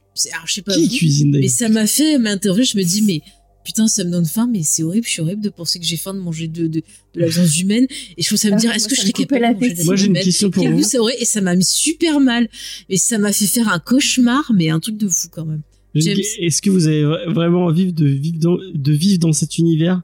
Parce qu'il y a vraiment beaucoup trop de tueurs en série dans cet univers. Mais grave. C'est abusé. tous donné rendez-vous dans la fais, même tu te fais buter euh, au- à la moindre. euh, Ah bah ça c'est la même, même conclusion que dans toutes les séries euh, criminelles américaines. Tu regardes Esprit criminel, tu fais ouais mais il y a tellement de tueurs en série. Profiler c'était le même truc. C'est clair. c'est trop de tueurs. Et à la fois mais- un peu euh, ma déception moi par rapport à la série, c'est que j'aimais bien le fait qu'il enquête sur d'autres tueurs euh, qu'on a au début et qu'on perd au fur et à mesure. Euh, mais en même temps, je trouve que c'est très rapide parce que finalement, tu restes concentré quand même sur Hannibal et euh, Will. Et du coup, bah, t'approfondis pas trop les autres tueurs et t'en as plein, mais ils ont. Enfin, je trouve que c'est hyper esthétique et euh, le mec avec les champignons, le mec avec le totem, enfin, je trouve ça Quel tellement beau. Et moi, j'aurais voulu plus de plans, j'aurais voulu comprendre pourquoi le mec il est parti dans ce délire-là, etc. En fait, tu t'attardes plus sur l'esthétique et c'est un peu mon reproche au final sur toute la série, c'est qu'on s'attarde beaucoup trop sur la forme et pas assez sur le fond la plupart du temps. Mhm. Et que du coup, euh, t'as certains personnages secondaires qui sont euh, très superficiels, je trouve. Du coup. Euh, mais par contre, moi, j'ai pas du tout été choquée. Moi. Enfin, la bouffe, je vois bien que c'est pas de la bouffe humaine parce que. Oui, Euh, mais c'est l'idée. Mais la couleur déjà de la, de la viande, change la couleur de la viande, change. À un moment, c'est genre rouge, à un moment, c'est blanc, à un moment, c'est ça. Tu fais, non, le Sherman, je suis désolée. Là, il a un bon frigo, un hein, espèce tu animal une couleur. euh, Ouais. Mais non, Mais mais, aussi t'as des changements parce qu'il y en a qui fait fumer, t'en as qui fait macérer, t'en as qui congèle. Donc ça Par peut contre, euh, ça me rappelle de penser à ça, ça me rappelle un truc que j'ai vu récemment, euh, c'est un extrait de l'émission Capital, je crois, ou Zone Interdite, je sais plus, et tu voyais un laboratoire qui testait euh, dans la nourriture euh, tu préparée que t'as en supermarché, il testait, euh, il disait, ah, mais il n'y a pas que du bœuf et on trouve pas quelle espèce c'est, et il liste, euh, et voit, on voit la liste de- d'animaux qu'ils ont dans les laboratoires pour tester, pour vérifier que la viande est, enfin, qui est bien marquée, ce qui est marqué sur l'étiquette, et dans la liste, il y a humain. je me suis dit, putain, c'est quoi, c'est des cannibales, quoi. Voilà, rigole sachez pas parce qu'il y a pas des fois, il peut avoir des bouts de viande humaine. Ah, je, je suis désolée de vous dire ça. Parce que j'ai vu ça aussi dans un reportage. C'est-à-dire que si par exemple dans les usines, t'en as qui se coupent ou des trucs comme ça, Non, tu ça, peux retrouver des, des bouts de, de, de Moi, je pensais humaine. directement à tout ce qui s'est passé dans certains pays quand il y avait la famine. Et... Ah, mais c'est ça. Mais Bon, moi, en fait, le ce qui là, il a pas mal, l'air très frais. Allez hop, casserole. mais moi, en fait, ce qui me met mal euh, dans la série, c'est qu'il y a plein de trucs, ça me renvoie à mes angoisses ou à mes cauchemars. Et ça m'arrive souvent de, de rêver que je me fais manger par des zombies ou des trucs comme ça. Et il y a tout ce truc à un moment où euh, il enlève, donc là dans la partie spoiler je le dis, ça va être, alors bouchez-vous les oreilles si vous avez peur. Mais bref, il enlève son, son copycat qui s'est passé pour lui. Et en fait, euh, il commence à le couper euh, bout par Ah, le faire bout, bouffer. Ah, oui, la jambe et tout, et le gars se mange lui-même. Et je trouvais ça d'une aliénation. Enfin, je sais pas, ça m'a, ça m'a vraiment mis mal à l'aise et très. et, Par contre, moi, euh, je me suis dit, ah, bah, prends ça dans la gueule. Ridley Scott, euh, comment on est capable Oui, de faire une exactement, scène- je me une suis scène dit pareil. euh. C'est pas ridicule, c'est pas ridicule dans- comme Ah, dans ouais, Hannibal. Bah, ils refont la Bah. scène du cerveau. Là. Moi, j'ai trouvé ça Ah ouais. pas si mal. Enfin, ce qui m'a mis mal à l'aise, c'est pas cette scène-là. C'est plutôt à la fin où Gillian Anderson est, est en gros. Euh, Elle des kiff sur. Hannibal. Et du coup, non, à la toute fin. Ouais, la- le Ah, dernier elle se Elle plan. pré- sur Hannibal, qu'elle se coupe sa jambe et qu'elle la prépare pour. euh, Ah, oui. qu'elle l'a préparé pour lui, quoi. Et elle l'attend, elle va toujours l'attendre, quoi. Enfin, et, et là, j'ai trouvé ça plus malaisant parce qu'il y a un côté euh, offrande pour un mec en a rien à foutre d'elle, quoi. Mais même euh, le, le euh, passage à Florence, elle bouffe que les. Enfin, c'est Tu la lui qui vois lui fait manger. que- euh, il- il la prépare, quoi. oui, il la prépare. Elle, elle, elle, Alors, elle- elle est consciente qu'elle va se faire bouffer. Quoi. à la romantique, quand même, mais. Il y a un côté drogue euh, pour euh, pour les gens qui qui fréquentent Hannibal en fait, ils peuvent plus se passer lui quoi. Il arrive à séduire euh, tout le monde et, de manière pour certains euh, addictive quoi. Ouais. Et puis après, moi, l'autre truc qui m'a vraiment. Alors, ce qui m'a fait le plus peur, c'est- Bon, là, ça m'a mis mal à l'aise, mais ce qui m'a fait le plus peur, moi, c'est vraiment le côté psychologique euh, de la série et le, le travail sur la folie quand il y a euh, Will, tu vois, qui, de- qui pense devenir fou et qui finit à la fin Ah, c'est enfermé. et j'ai tout. trop bien. Moi, c'est tellement un truc qui me fait peur que genre on me croit folle et qu'on m'enferme. Oui, quand, il- quand ils Et sont enfermés me- et tout, tout le passage où, il est, euh, où il est malade à cause C'est de ça, où tu sais plus, où il sait plus, tu vois, ce qui est Mm. réel, ce qui est pas réel. Ça, c'est bien Euh, foutu. et ça, c'est vraiment bien c'est- je trouve ça vachement flippant en fait quoi. Le fait que tu te dises que tu te perdes euh, ce que tu penses être vrai, que tu perdes le sens de, de ce qui est réel si tu dors ou pas. Enfin, je trouve ça super effrayant. Le truc avec les horloges, c'est bien foutu. moi, Vraiment, Ouais. j'avais- Mais ça, c'est plus à la saison 1, en fait, à la fin de la saison 1, parce Oui. que la saison 2, il sait euh, plutôt clairement, il retrouve euh, l'esprit, justement, mais. euh, Ouais, mais c'est pour arriver à en convaincre les autres aussi. Et même le combat entre ouais, je vais convaincre les autres que je suis pas le tueur et que c'est lui le tueur. Ouais. Enfin, vraiment, moi, j'ai trouvé ça bien. C'est.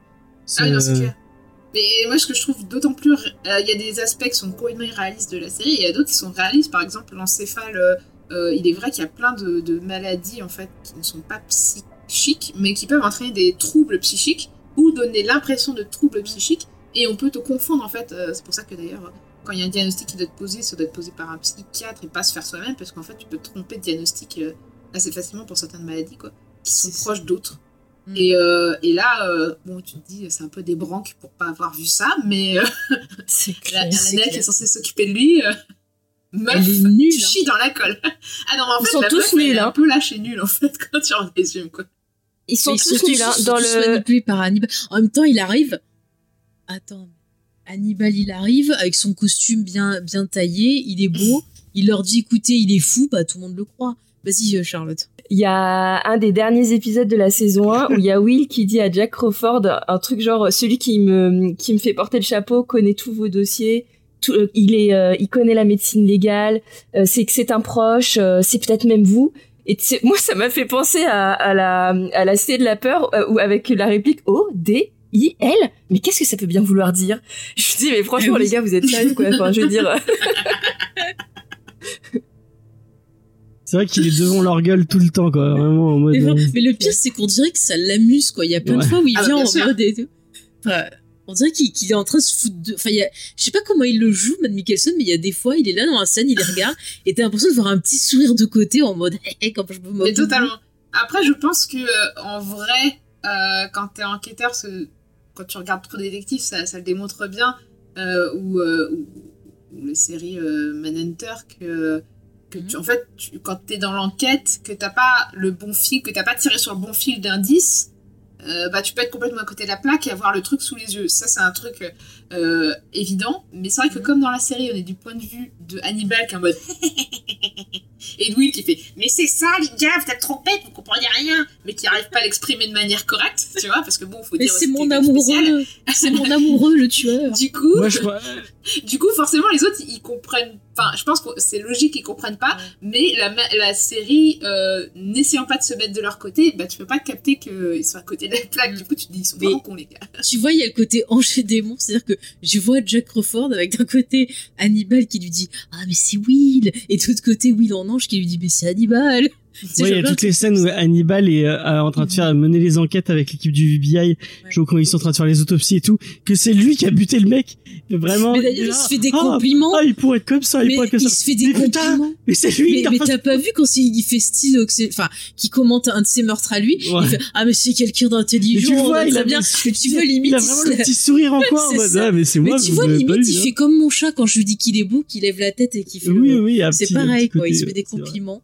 Non mais c'est c'est il y a une espèce de jeu tout le temps et c'est ah bah ça Mais- c'est ça qui est euh, qui est croustillant j'ai envie de dire Mais Mikkelsen, il est super fort pour ça, vraiment. euh, il, est, tout en il a une nuance et une subtilité dans son Ah, jeu, ouais. c'est abusé. Ah, mais euh, ouais le casting est plutôt excellent je trouve parce que euh, Mm. Will Graham il joue très bien la fragilité euh, le mec instable euh, qui peut partir en vrille de, à tout un temps mais qui reste profondément bon et, euh, et Hannibal c'est tout l'inverse quoi c'est le mec qui est hyper carré hyper stable machin mais qui est profondément mauvais et euh, et, euh, et leur jeu d'acteur euh, le souligne mais parfaitement quoi et moi je trouve après que le reste du casting aussi est bon hein. celle qui joue Freddie Lund aussi elle est Elle est très très bien. elle, a- elle arrive à te rendre ce personnage qui, dans les bouquins, est détestable, adorable, quoi, en fait. Mm. Tu comprends qu'en fait, la meuf est plus intelligente que ça, mais c'est ce qui fait vendre, donc c'est ce qu'elle vend, en fait, aux gens. Et, euh, et, et finalement, elle arrive plus ou moins à s'en sortir, contrairement à dans les bouquins. Oui, il se fait cramer dans les. Ouais, ouais. Même Richard Armitage, hein, il a. Ah oui, là on peut dire dans la il a une, spoiler. il a une sensibilité Ah, et euh, génial. une, euh, une violence euh, de- qui, qui ressort de son jeu. Mais a tu sais, euh. moi, j'avais euh, quand j'avais vu le Hobbit, puisqu'il joue justement euh, Thorin, euh, donc le roi des, des nains, Ouais. et il y a cette scène, euh, je sais plus si elle est dans la version courte, mais en tout cas, c'est sûr, elle est dans la version longue, où on a euh, Thorin justement qui perd un peu comme ça le, le- la raison. euh, à cause voilà bon des histoires nains on va pas rentrer là-dedans mais je trouvais que l'acteur il le jouait super juste le gars qui devient complètement starbé et je m'étais dit tiens je le verrais bien faire un antagoniste faire un truc un peu taré et puis après j'apprends ah bah tiens il va être dans Hannibal ah tiens ça va être intéressant et effectivement mon feeling était pas était pas mauvais tu vois faut le noter fait il y a eu un bon feeling tu sens le danger du mec, quoi. il est vraiment capable de te. Il arrive à avoir des nuances dans son jeu Ouais, puis euh, tous les le acteurs, casting, euh, ouais. le Mais casting ce qu'il joue, c'est vraiment difficile. Pardon, pardon. Ce qu'il joue, c'est vraiment difficile et c'était déjà compliqué de le faire euh, sans être totalement ridicule. Et enfin, en plus, comme on a eu l'exemple de Ralph Fiennes euh, juste avant, on est, on a vraiment, enfin, la comparaison est vraiment pas super pour euh, Ralph Fiennes, qui est pourtant un bon comédien. Et là, il arrive à le faire en, en retenue vraiment, et je l'ai trouvé très très bon. Et, et je trouve en plus qu'ils ils lui ont donné des très belles scènes, quoi. Vraiment, il y a tout n'est pas réussi. Par exemple, je trouve que le tatouage, c'est Ouais. comme euh, finalement euh, Michael Mann avait un, un bon feeling de pas le faire faire, mais euh, mais Ah, moi j'aime bien il- le tatouage. Ah, Ah, je je trouve que ça fait un peu, Ça fait un il est, il trop vif en fait. Mais bon, c'est pas très grave, c'est juste un, en vrai, c'est juste un à- détail. Mais ils lui ont donné des belles scènes, quoi. Mais par contre a tout ce côté mais il y a tout ce côté aussi euh, dans la gestuelle de tous les acteurs mais encore plus voilà, Mm. dans, dans le personnage du dragon rouge où t'as l'impression d'avoir ce côté métamorphose quand il bouge, qu'il allonge Ah les oui, les bras. félins. euh, Euh, on entend des craques, des Quand il craques. vole, euh, quand il va Ouais. voler la, le- Oui, le- la, la peinture de Bacon. Non mais il y a même des fois, je pense à une scène plus euh, quand il est dans son espèce de grenier, Ouais. où c'est filmé comme une scène de transformation de Ouais. la rouge, je trouve. Il fait une espèce de, de gym là. Tout euh, comme s'il y avait vraiment ce côté métamorphose. Oui. Ouais, ouais. Mm, Et je Bah, trouve c'est ça c'est pas le seul à se déplacer comme un félin, euh, Hannibal Lecter aussi. hein. Oui. Ah oui, tu as, franchement, tu l'entends pas arriver. Il faudrait y mettre une clochette. C'est pratique. Tu rigoles vrai. ça Attends, le gars, c'est le mec, c'est le mec le moins discret du monde. Il faut, il faut de la musique classique partout. Tu, tu, tu, tu, tu. Ah, il y a de la musique Il y a un personnage qu'on n'a pas parlé, mais moi que j'ai trouvé bien et Ah, c'est euh, peut-être même, celui que euh, je voulais aborder. C'est la petite. la- où il y a la petite. C'est vrai qu'elle elle Moi, est je aussi. parler de la petite parce que je Moi, je voulais l'assistante euh, bah, qui se fait découper. Ah, fait ouais, trop, ouais, ouais. ouais, elle est bien. Elle a joué. Ouais, c'est un personnage. Celle Dans qui la- aide, ouais, dans la euh, Celle qui qui finit en. Celle qui finit. Oui, moi aussi, j'aimais bien. Et alors, ça, c'est pareil, ça, ça revient. euh, je sais plus si c'est pas Damien Hirst euh, qui faisait des trucs avec de la plasticine en coupant comme ça Ah les, oui, les oui, gens, oui, en faisant des tranchées. Enfin, il Oui, y a un se fait découper en plusieurs, en plusieurs. Ouais, voilà. Et ça, c'est. Je sais pas si vous avez vu le. Alors, je le cite, Attends, mais c'est vrai que c'est. euh, je pense que les deux, ils ont dû se consulter. Si c'est lui, je crois. Mm. Ouais, retrouve-moi. Mais je sais qu'il Mm. me Oui, semble il y a que des c'est mecs qui sont pla... enfin, mm, mm. Mais genre, leur si corps vous et qui se faisaient plastifier. C'est ça, et ouais. il le faisait aussi sur des animaux. Ouais. Et euh, dans le film The Cell de Tarsène euh, Singh, Singh, je sais pas si je prononce bien, euh, avec Jennifer Lopez, donc est Vincent Donofrio, il y a beaucoup de, Des trucs comme ça. ouais, de, beaucoup de références artistiques en commun avec Hannibal. Mm. Et moi, je vous le conseillerais entre, voilà, en contrepartie, si vous Puis même, enfin, le voir. côté artistique, l'espèce de figure de Wendigo. Mm, mm. bon, apparemment, c'est comme dans la vidéo qu'on a vue avec Encore. avec Sophie, elle l'appelait comme Mais ça. Moi, je l'appelais pas comme pour ça. la mais- mettre en description, cette vidéo. Tu- Euh, Ouais, non, mais elle- en Ouais, plus elle est bien. hein. Cette chaîne, elle a l'air cool. Je vais le mettre de que je- côté. Ouais, pour moi aussi, la je me suis dit, euh, faudra que je suive, euh, regarde les autres euh, vidéos qu'elle a, qu'elle a fait, cette personne. Euh, Vous avez le nom coup, de la chaîne Elle appelle le. Je sais pas, tu la comment Citez-moi le nom de la chaîne. Attends. Euh, je l'ai plus. Si tu peux Mais, le faire. euh, Euh, c'est l'argumentum. D'accord, bon, on le Là, rajoutera. euh, je, je suppose que c'est l'argument en, en latin. Mhm. Et donc la, la figure, tu sais, l'espèce de, de cerf, parce qu'il y a la fi- une figure de cerf qui représente Mm, plus mm. l'huile, Mhm. et la figure de monstre noir euh, qui représente Ouais. euh, avec ses cornes. Elle, elle l'appelle le Wendigo. euh, euh, Elle, elle l'appelle le Wendigo. Moi, ouais, le je sais pas, vous l'aviez, vous aviez mis un Wendigo. nom à ce espèce de monstre tout Parce noir, que euh. le, le Wendigo, ok, c'est des inspirations euh, Bah, moi, je américains, à- mais je le voyais pas comme ça. Je pensais à Cern- Cernunos, euh, la divinité. euh, c'est pas indienne, Cernunos, c'est une divinité euh, celte. euh, Oui. Qui est le symbole de la transformation Mhm. et de la royauté. D'accord. Ah, c'est pas mal. Et alors, ça colle totalement à la transformation. Mais moi, je le voyais vraiment plus comme une représentation de, de diable. Après, j'avais pensé un peu, tu vois, à un minotaure aussi, donc, parce qu'il y a la figure du labyrinthe aussi, je trouve, dans Ouais, la série. Enfin, il y a plein de. Enfin bon, elle est vachement esthétique cette. euh, Et toutes les les les les, euh, les euh, comment dire? Par contre, attends, j'ai une question. Tu disais que Will, il se voyait en cerf.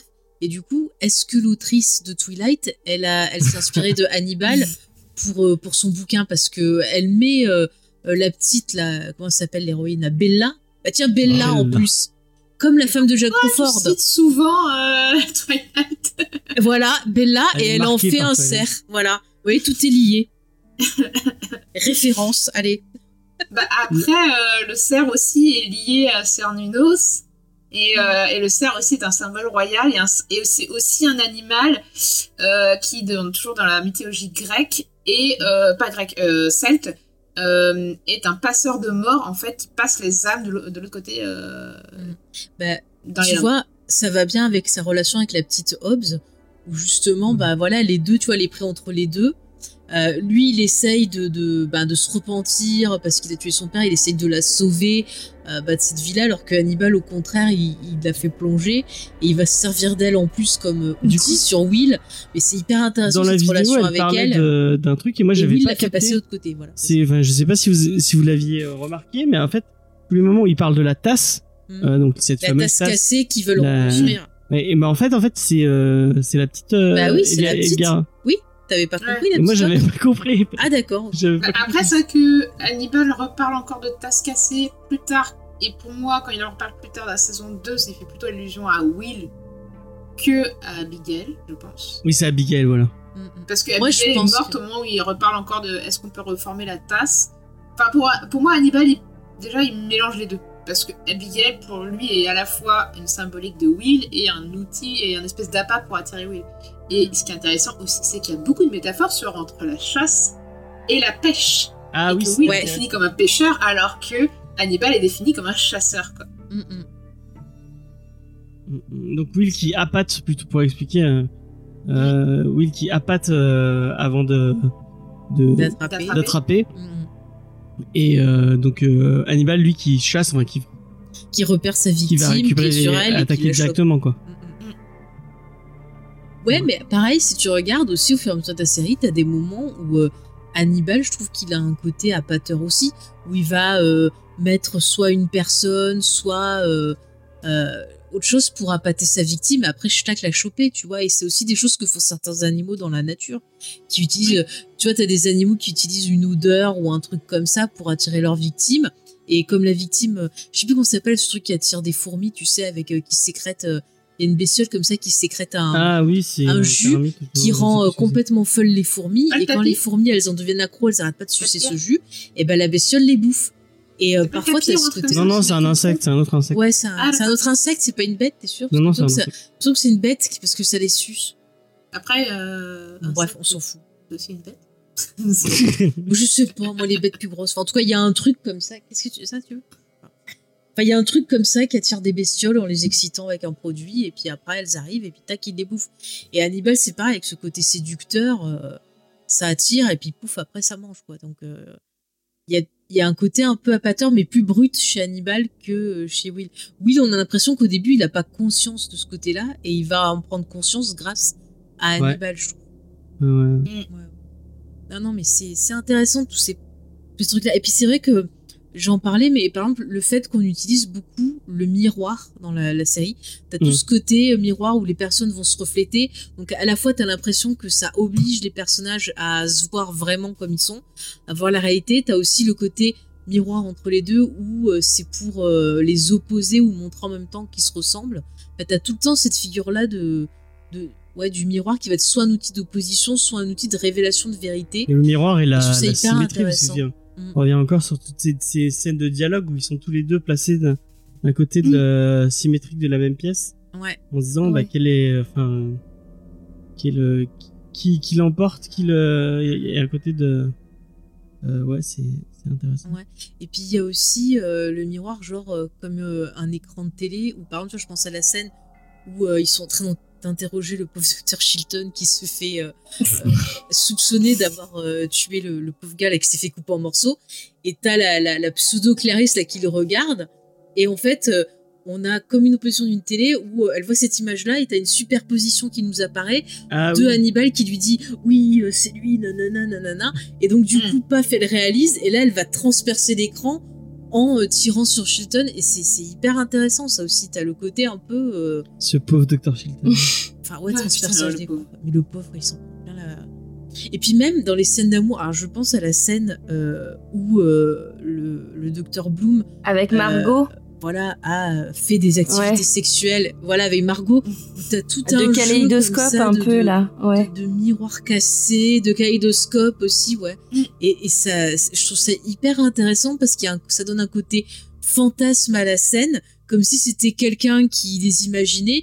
Et en même temps, euh, il y a un côté, je trouve, euh, élégant à cette scène de, de, de cul. Il y a une que scène aussi où t'as Hannibal qui, qui, qui, qui, euh, qui fait l'amour avec Alana et en même temps, de la- le même moment, euh, euh, Will qui, euh, qui, qui, qui, qui est avec Margot.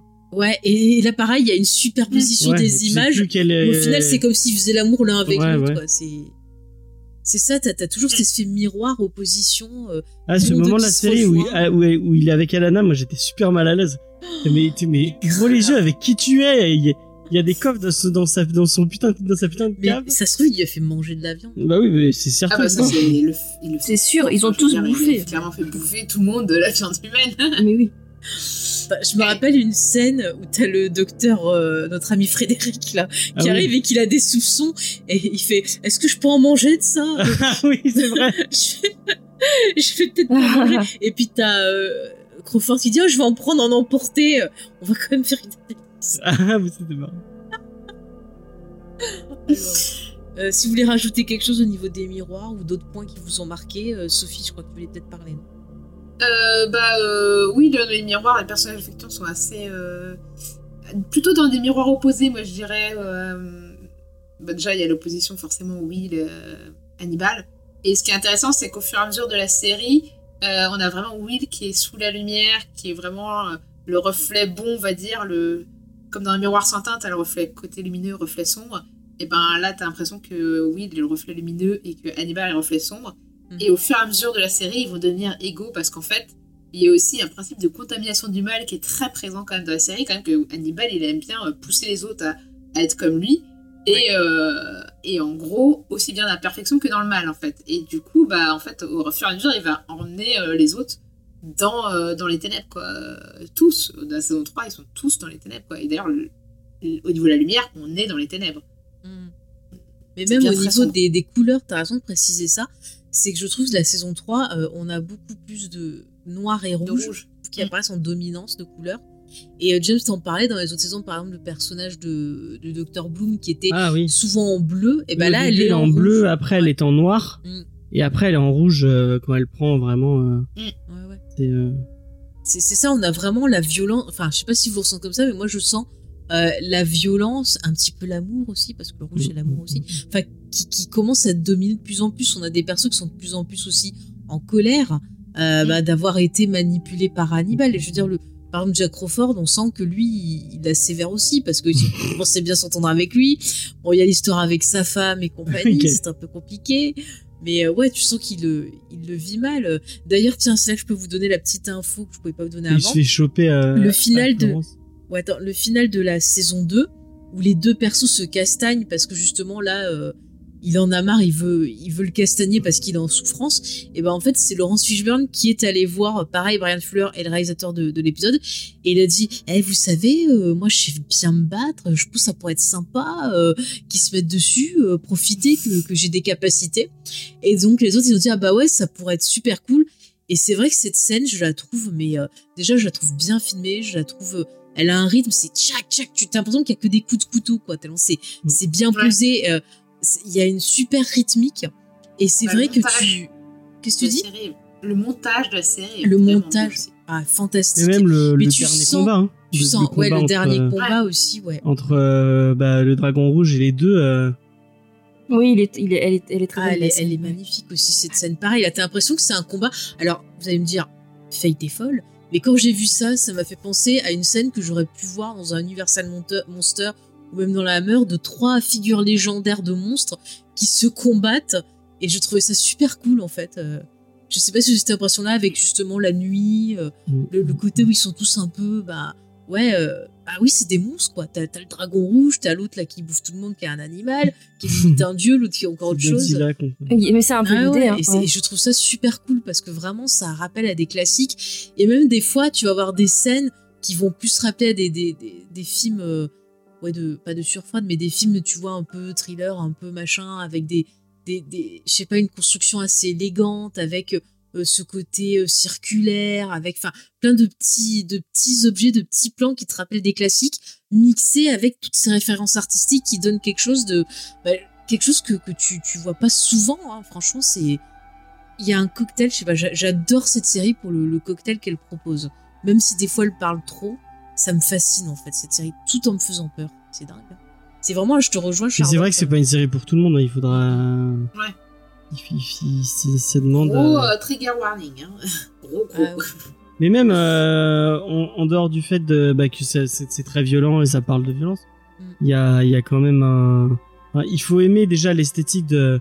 Moi, je sais qu'il y a plein de monde à qui euh, je montrerai pas une série de thrillers parce que ce côté esthétique à outrance et, et c'est une série qui a un rythme très particulier quand même. euh, et puis c'est ce qu'on disait tout à l'heure hein, au niveau des discussions, ces discussions qui en finissent jamais, qui sont super à- hum, alambiquées et et euh, qui euh, bah, moi vraiment il y avait des moments où je Bah. mais non on ne parle pas comme ça dans la vraie vie c'est pas possible te- moi, limite, pas des euh, discours limite comme je trouve que c'est très. Il y a un côté aussi très théâtral oui oui et parfois aussi Oui. une structure très opéra aussi. Et il y a des fois, moi, j'ai pensé à du Kafka.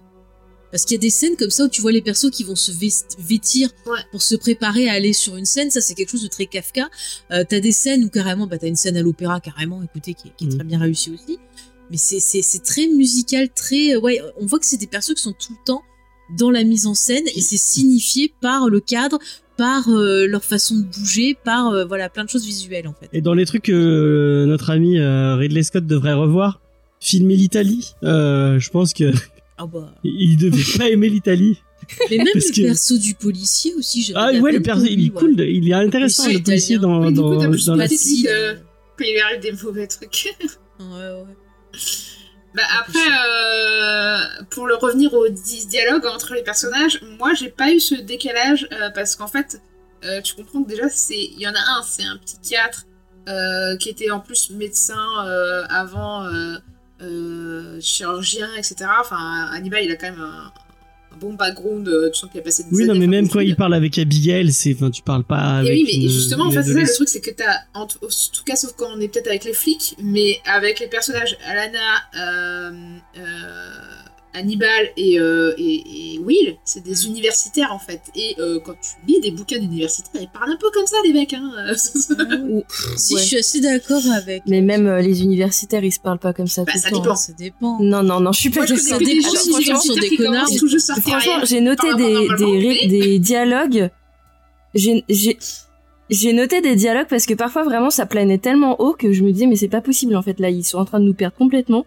Mais t'as vraiment des échanges mais qui sont mais à, à 1000 km au-dessus de, de la normalité quoi. T'as des trucs genre euh, Will qui dit j'ai abandonné le bien et le mal pour le comportementalisme. Hannibal qui lui répond le mal n'est-il que destructeur? Ce repas est-il un acte de Dieu, Will? Et ça c'est ju- c'est juste un, un seul dialogue mais tout Mais est comme ça et en plus c'est dit avec philo. énormément de, de, de lenteur et c'est hyper posé. Ah non, mais attends, mais ça veut rien dire Ils sont en train de se parler les uns les autres, et honnêtement, si tu commences à, à décrypter ce qu'ils se disent, ça ne veut rien dire. hein. En fait, chacun parle à soi-même, à mon Mais- avis, dans mais, cette série. euh, Tu vois, tu soulèves un point, c'est exactement ça.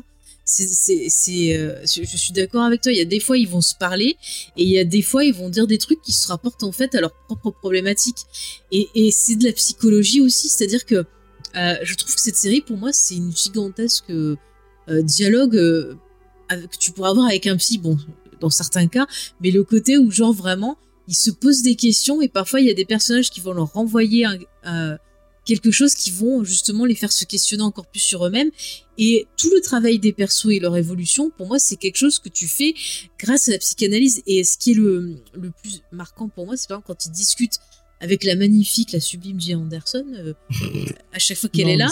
mais à chaque fois, c'est qu'il lui dit elle. un truc et elle lui dit ah mais vous dites ça parce que je sais nana et on voit que elle elle connaît le mécanisme donc à chaque fois qu'il va lui dire un truc, elle va lui dire je connais ce mécanisme là, je pourrais te répondre en te renvoyant tel mécanisme, mais est-ce que c'est vraiment ça que tu veux, est-ce que c'est vraiment ça que tu cherches Et je pense que quelque part il la mange pas tout de suite parce que elle lui permet de, de, de se poser les bonnes questions et d'évoluer, elle lui renvoie quelque chose en fait. Bah, c'est encore Et- ce que disait tout Mm. à l'heure, euh, je je Charlotte qui parlait de Ouais. autour du mentor. C'est son mentor à lui euh, qui lui qui le pousse vers euh, quelque chose de plus grand euh, en lui posant les bonnes questions. Quoi. Mm, mm, En quelque sorte. Et après, t'as Will qui va lui renvoyer à elle ses propres problématiques Mm. en essayant de lui faire comprendre non, mais ça va pas bien dans ta tête, ma petite. Mais bon, écoutez, elle est, elle, elle est, elle est annibalisée, j'ai envie de dire, elle est magnifique. Mais il y a tout le temps ce truc-là, en fait. Même euh, Jack Crawford, des fois, il y a des choses qui va être lui renvoyer par rapport à sa femme. On voit qu'au début, c'est quelqu'un qui euh, veut pas du tout qu'elle meure.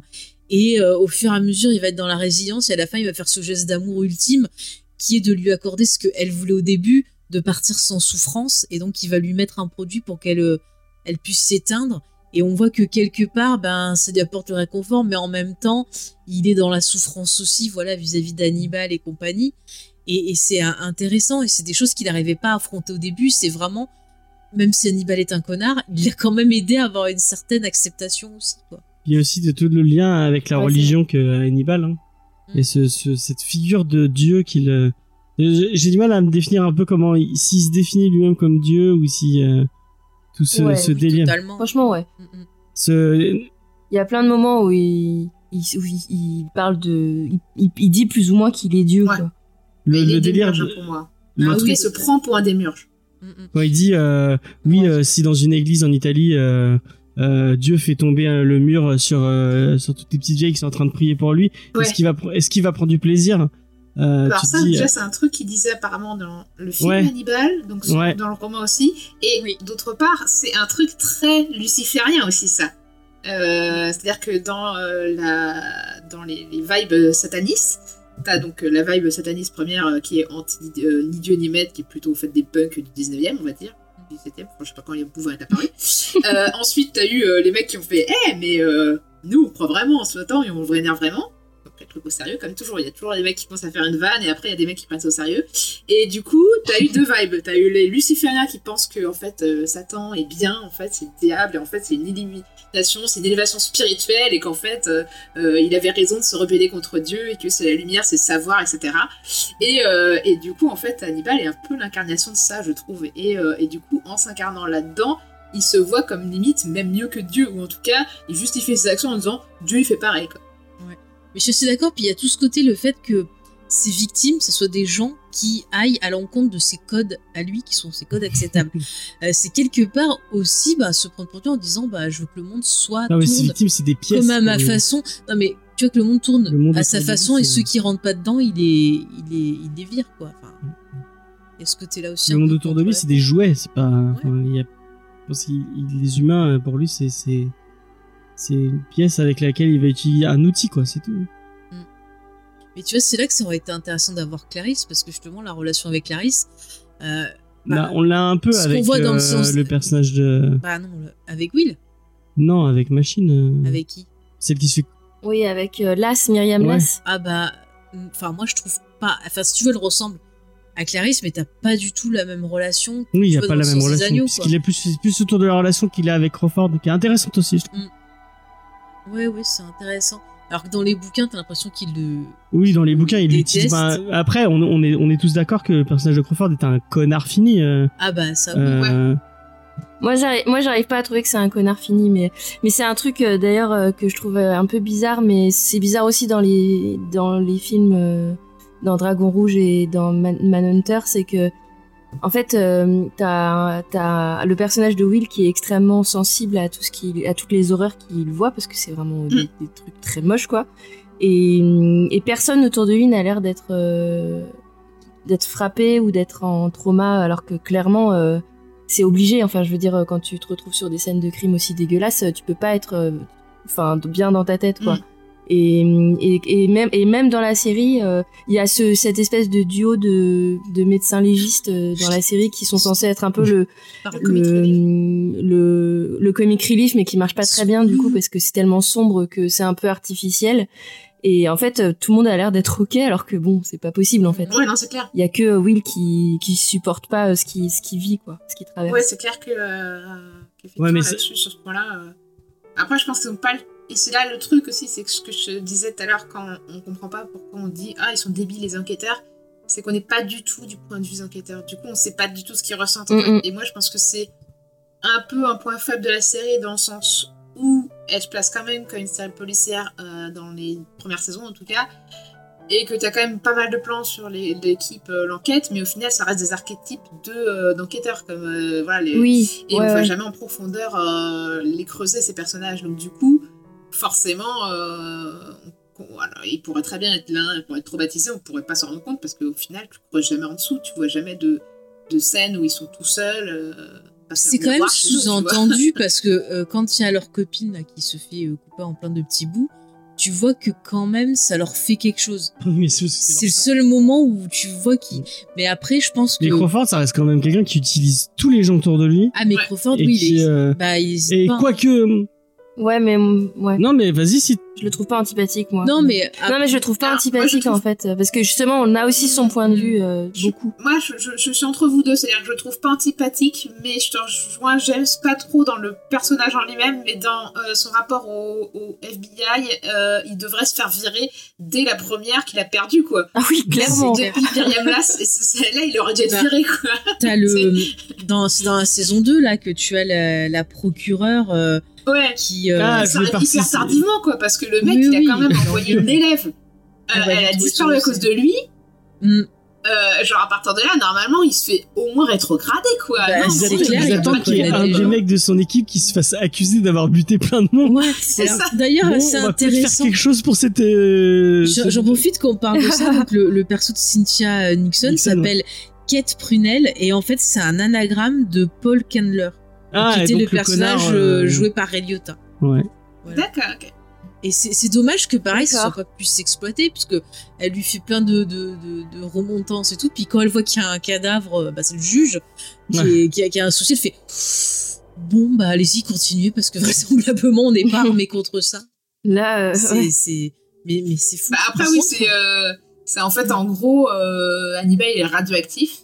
Clairement, il contamine les gens et des co- euh, Ouais. voilà. Et il est super dangereux à manipuler. Donc évidemment que les autres personnages sont en mode Ouais, bon, on va plutôt vous laisser hein, continuer à vous habiller parce que nous, il y a un pas côté. Bah, tu vois, je vais faire un, un- un rapprochement. Hannibal, c'est limite un vampire. Ouais, C'est-à-dire que il, il prend l'énergie des gens, puis il en contamine certains et il en fait euh, des vampires. Et tu vois, là, par exemple, dans, ces- dans cette affaire-là du juge, c'est un des mecs de, de l'asile euh, qui est euh, à fond fan et tout Ah, des, oui. des meurtres.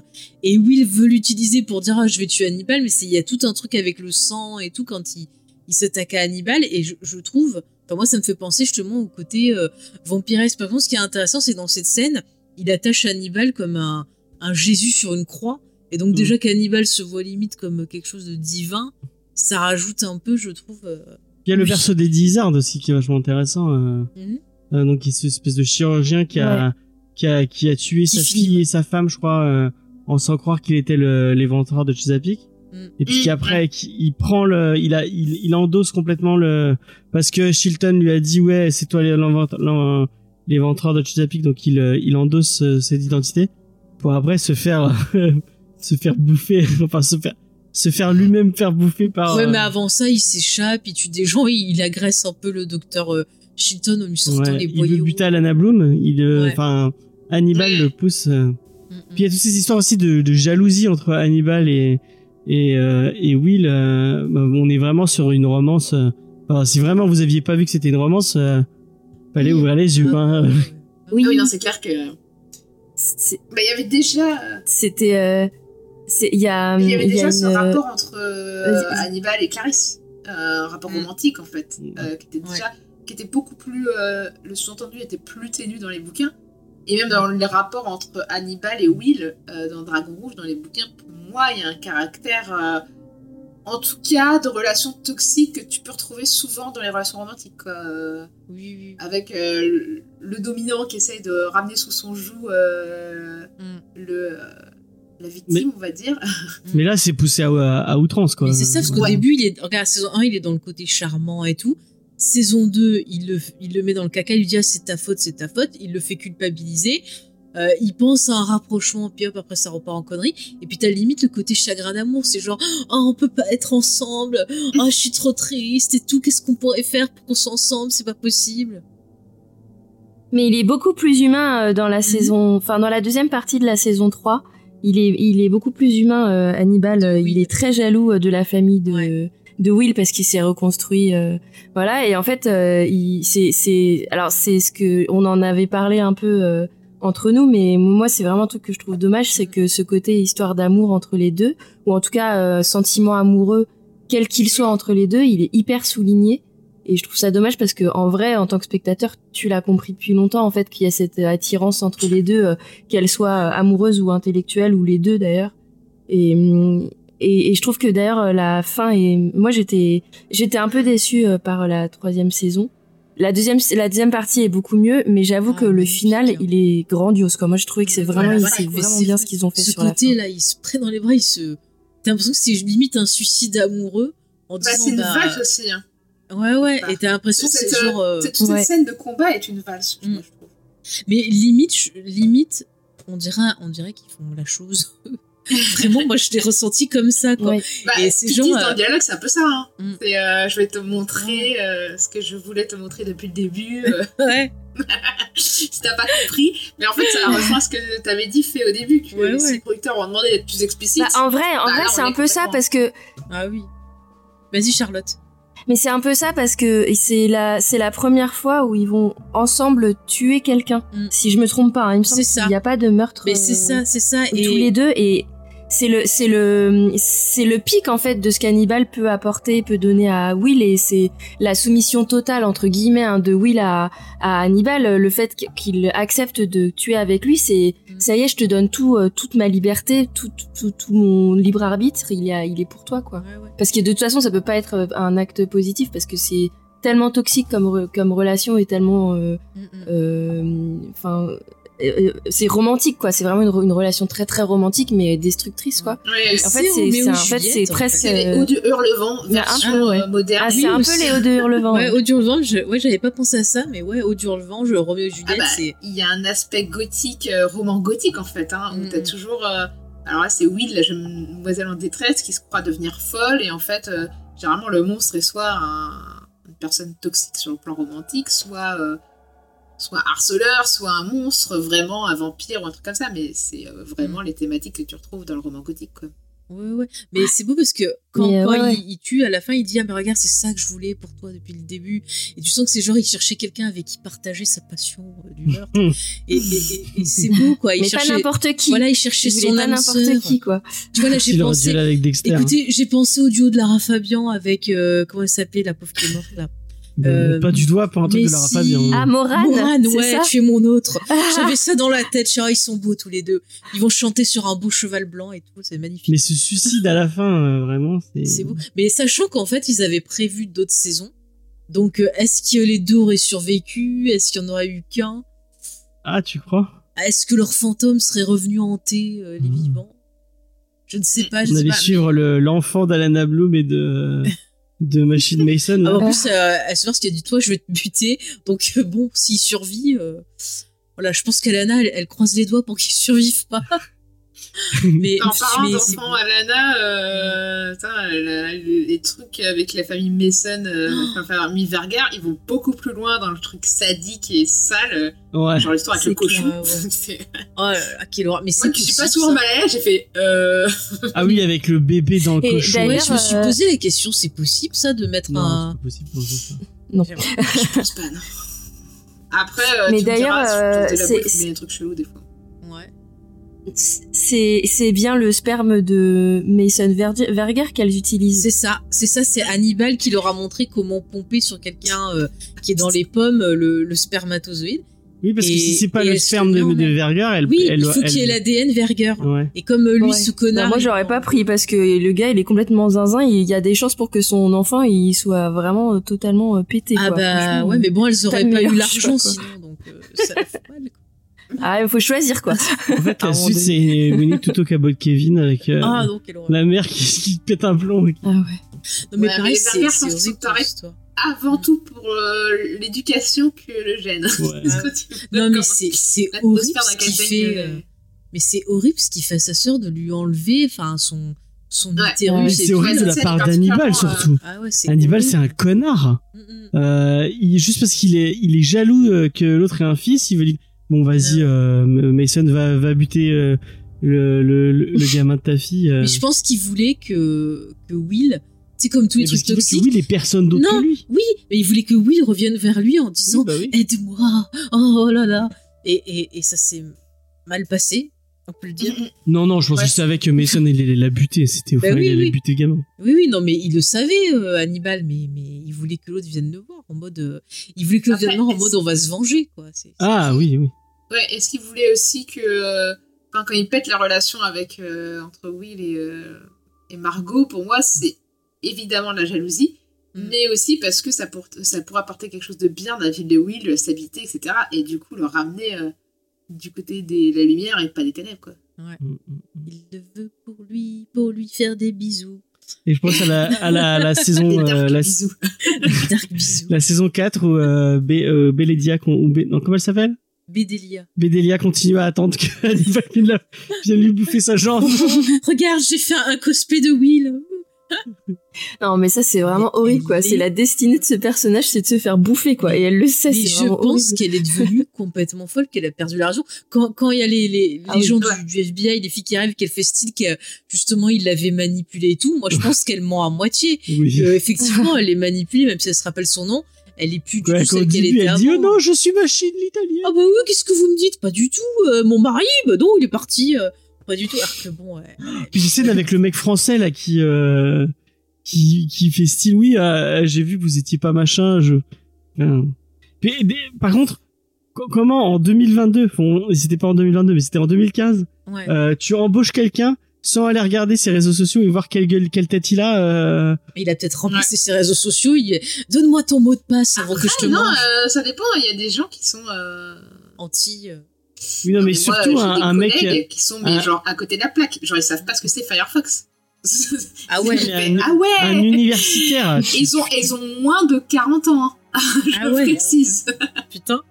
Un chaud. universitaire, tu vois bien, il y a, il y a des photos de lui de partout. Mais même la police, la police, tu mènes une Euh. enquête, tu tapes le nom du gars que t'as interrogé pour voir Tu s'il y a vois pas sa photo, tu vois sa gueule. euh, il, a, il a publié des livres et tout, donc forcément tout le monde connaît sa gueule. Ouais, normalement, tu vérifies un minimum. euh. Ouais. Après, euh, peut-être Ouais, la bon. Ils se sont dit, oh les gens, euh, C'est l'Italie. Hein, déjà, déjà, ils sont pas civilisés là-bas.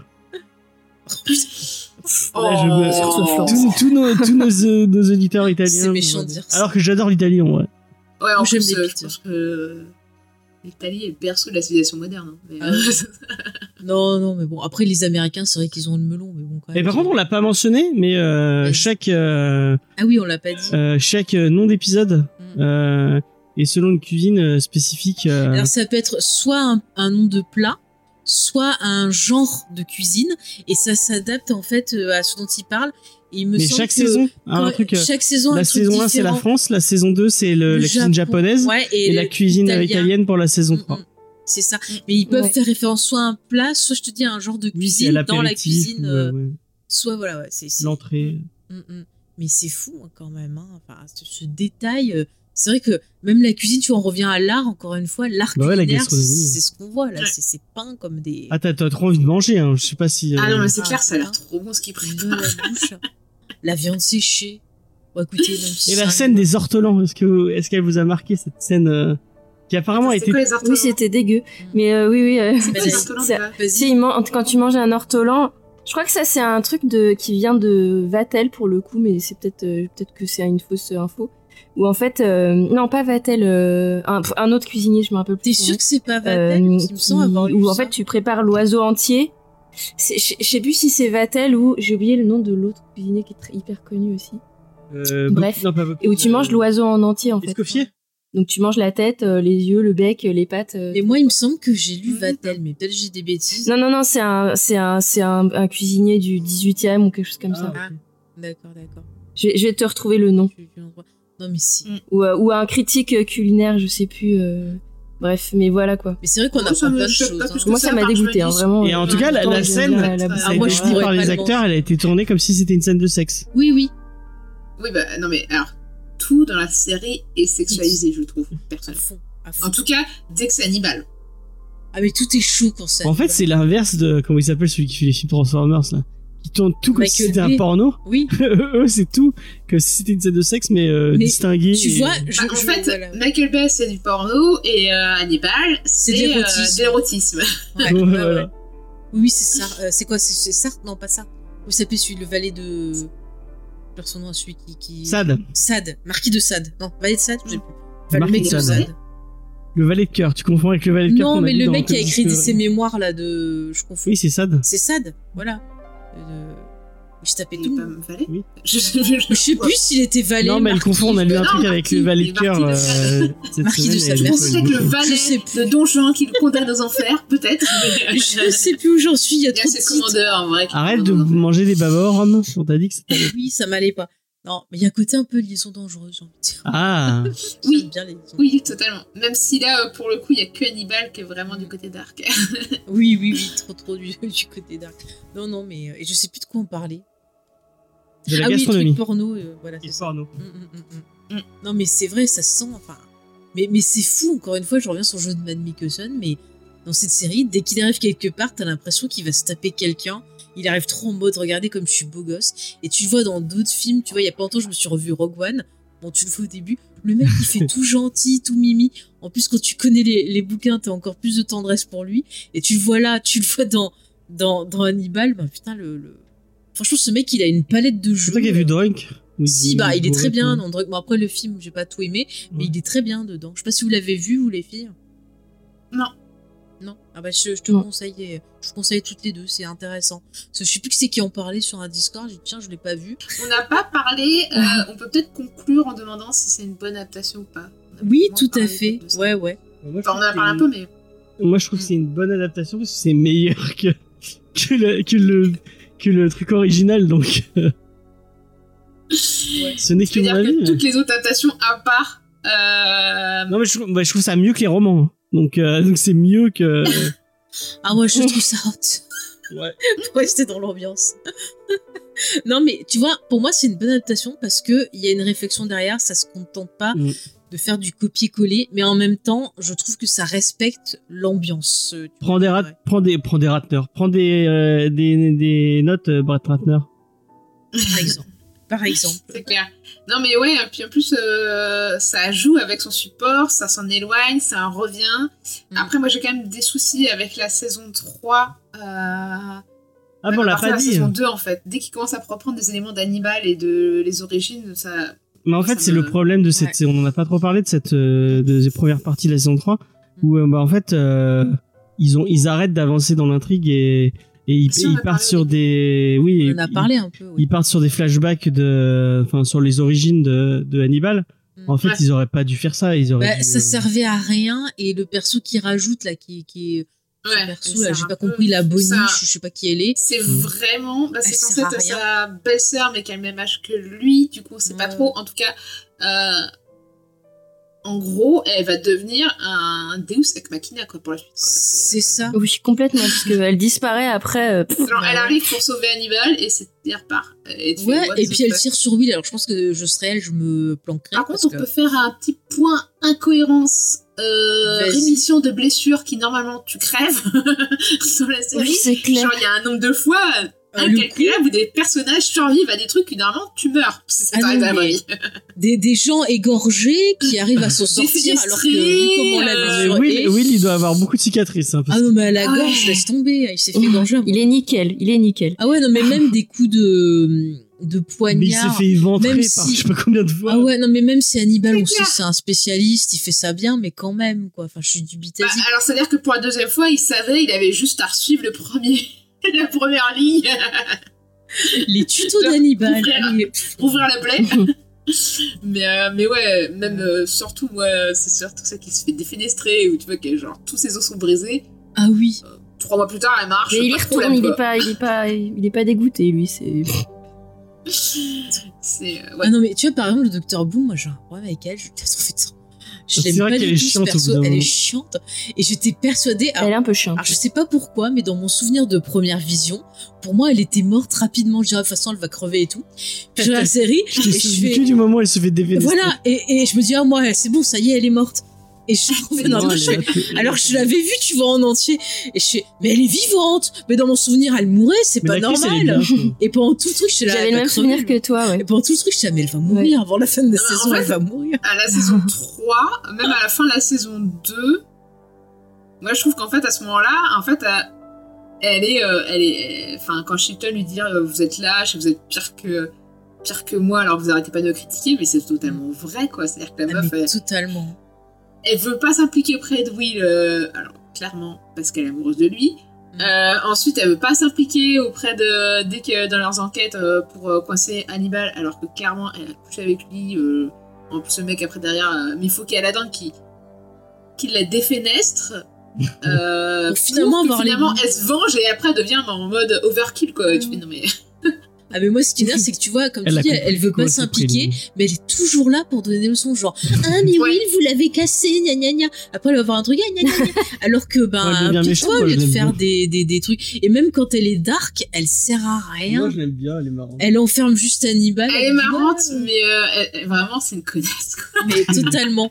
Je pas- et Humainement, je suis elle voit sûre, rien du tout. et je suis sûre. Alors l'idée d'être bi, apparemment, c'est l'actrice qui a proposé encore une fois. Ah, ils sont bon. tous impliqués.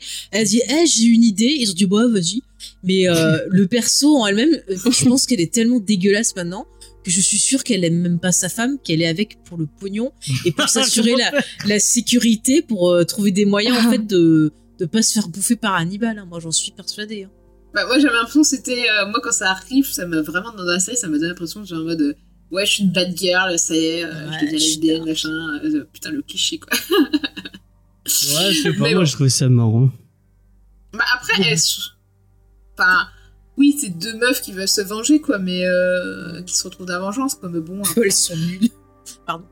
Ouais, c'est pas très doué. Mais j'aime bien Margot. Bah, hein, c'est surtout qu'il n'y a pas, il y a pas grand chose qui leur est laissé comme place, Ouais. quoi. C'est-à-dire que Margot, euh, la première fois qu'on la voit dans la saison 3, moi j'ai cru qu'ils avaient changé de comédienne. Mm. Et, et en fait, on, la, on les voit tellement peu que pff, tu t'en fous un peu. Puis c'est une partie qui est pas très intéressante dans la série en plus. Mm. Donc euh, elles ont pas été gâtées non plus, quoi. Mais bon, c'est une histoire d'amour entre deux mecs, alors forcément, il y a pas de place pour le reste. que je Oui. dise. Mais c'est vrai qu'il y a un souci de, de rythme, je trouve, de la série, dans le sens où la première saison, t'as limite un épisode, un tueur différent. Euh, dans la saison 2, on va vraiment être concentré sur euh, Will qui essaie d'arrêter euh, Hannibal depuis la prison, mais en même temps, il y a encore des enquêtes euh, qui durent des fois deux épisodes, mais ça reste assez ténu, donc du coup, tu... voilà. Et la saison 3, on va passer à... euh, donc à la fin, on aura Dragon Rouge qui va être sur 4 ou 5 épisodes. 4 épisodes.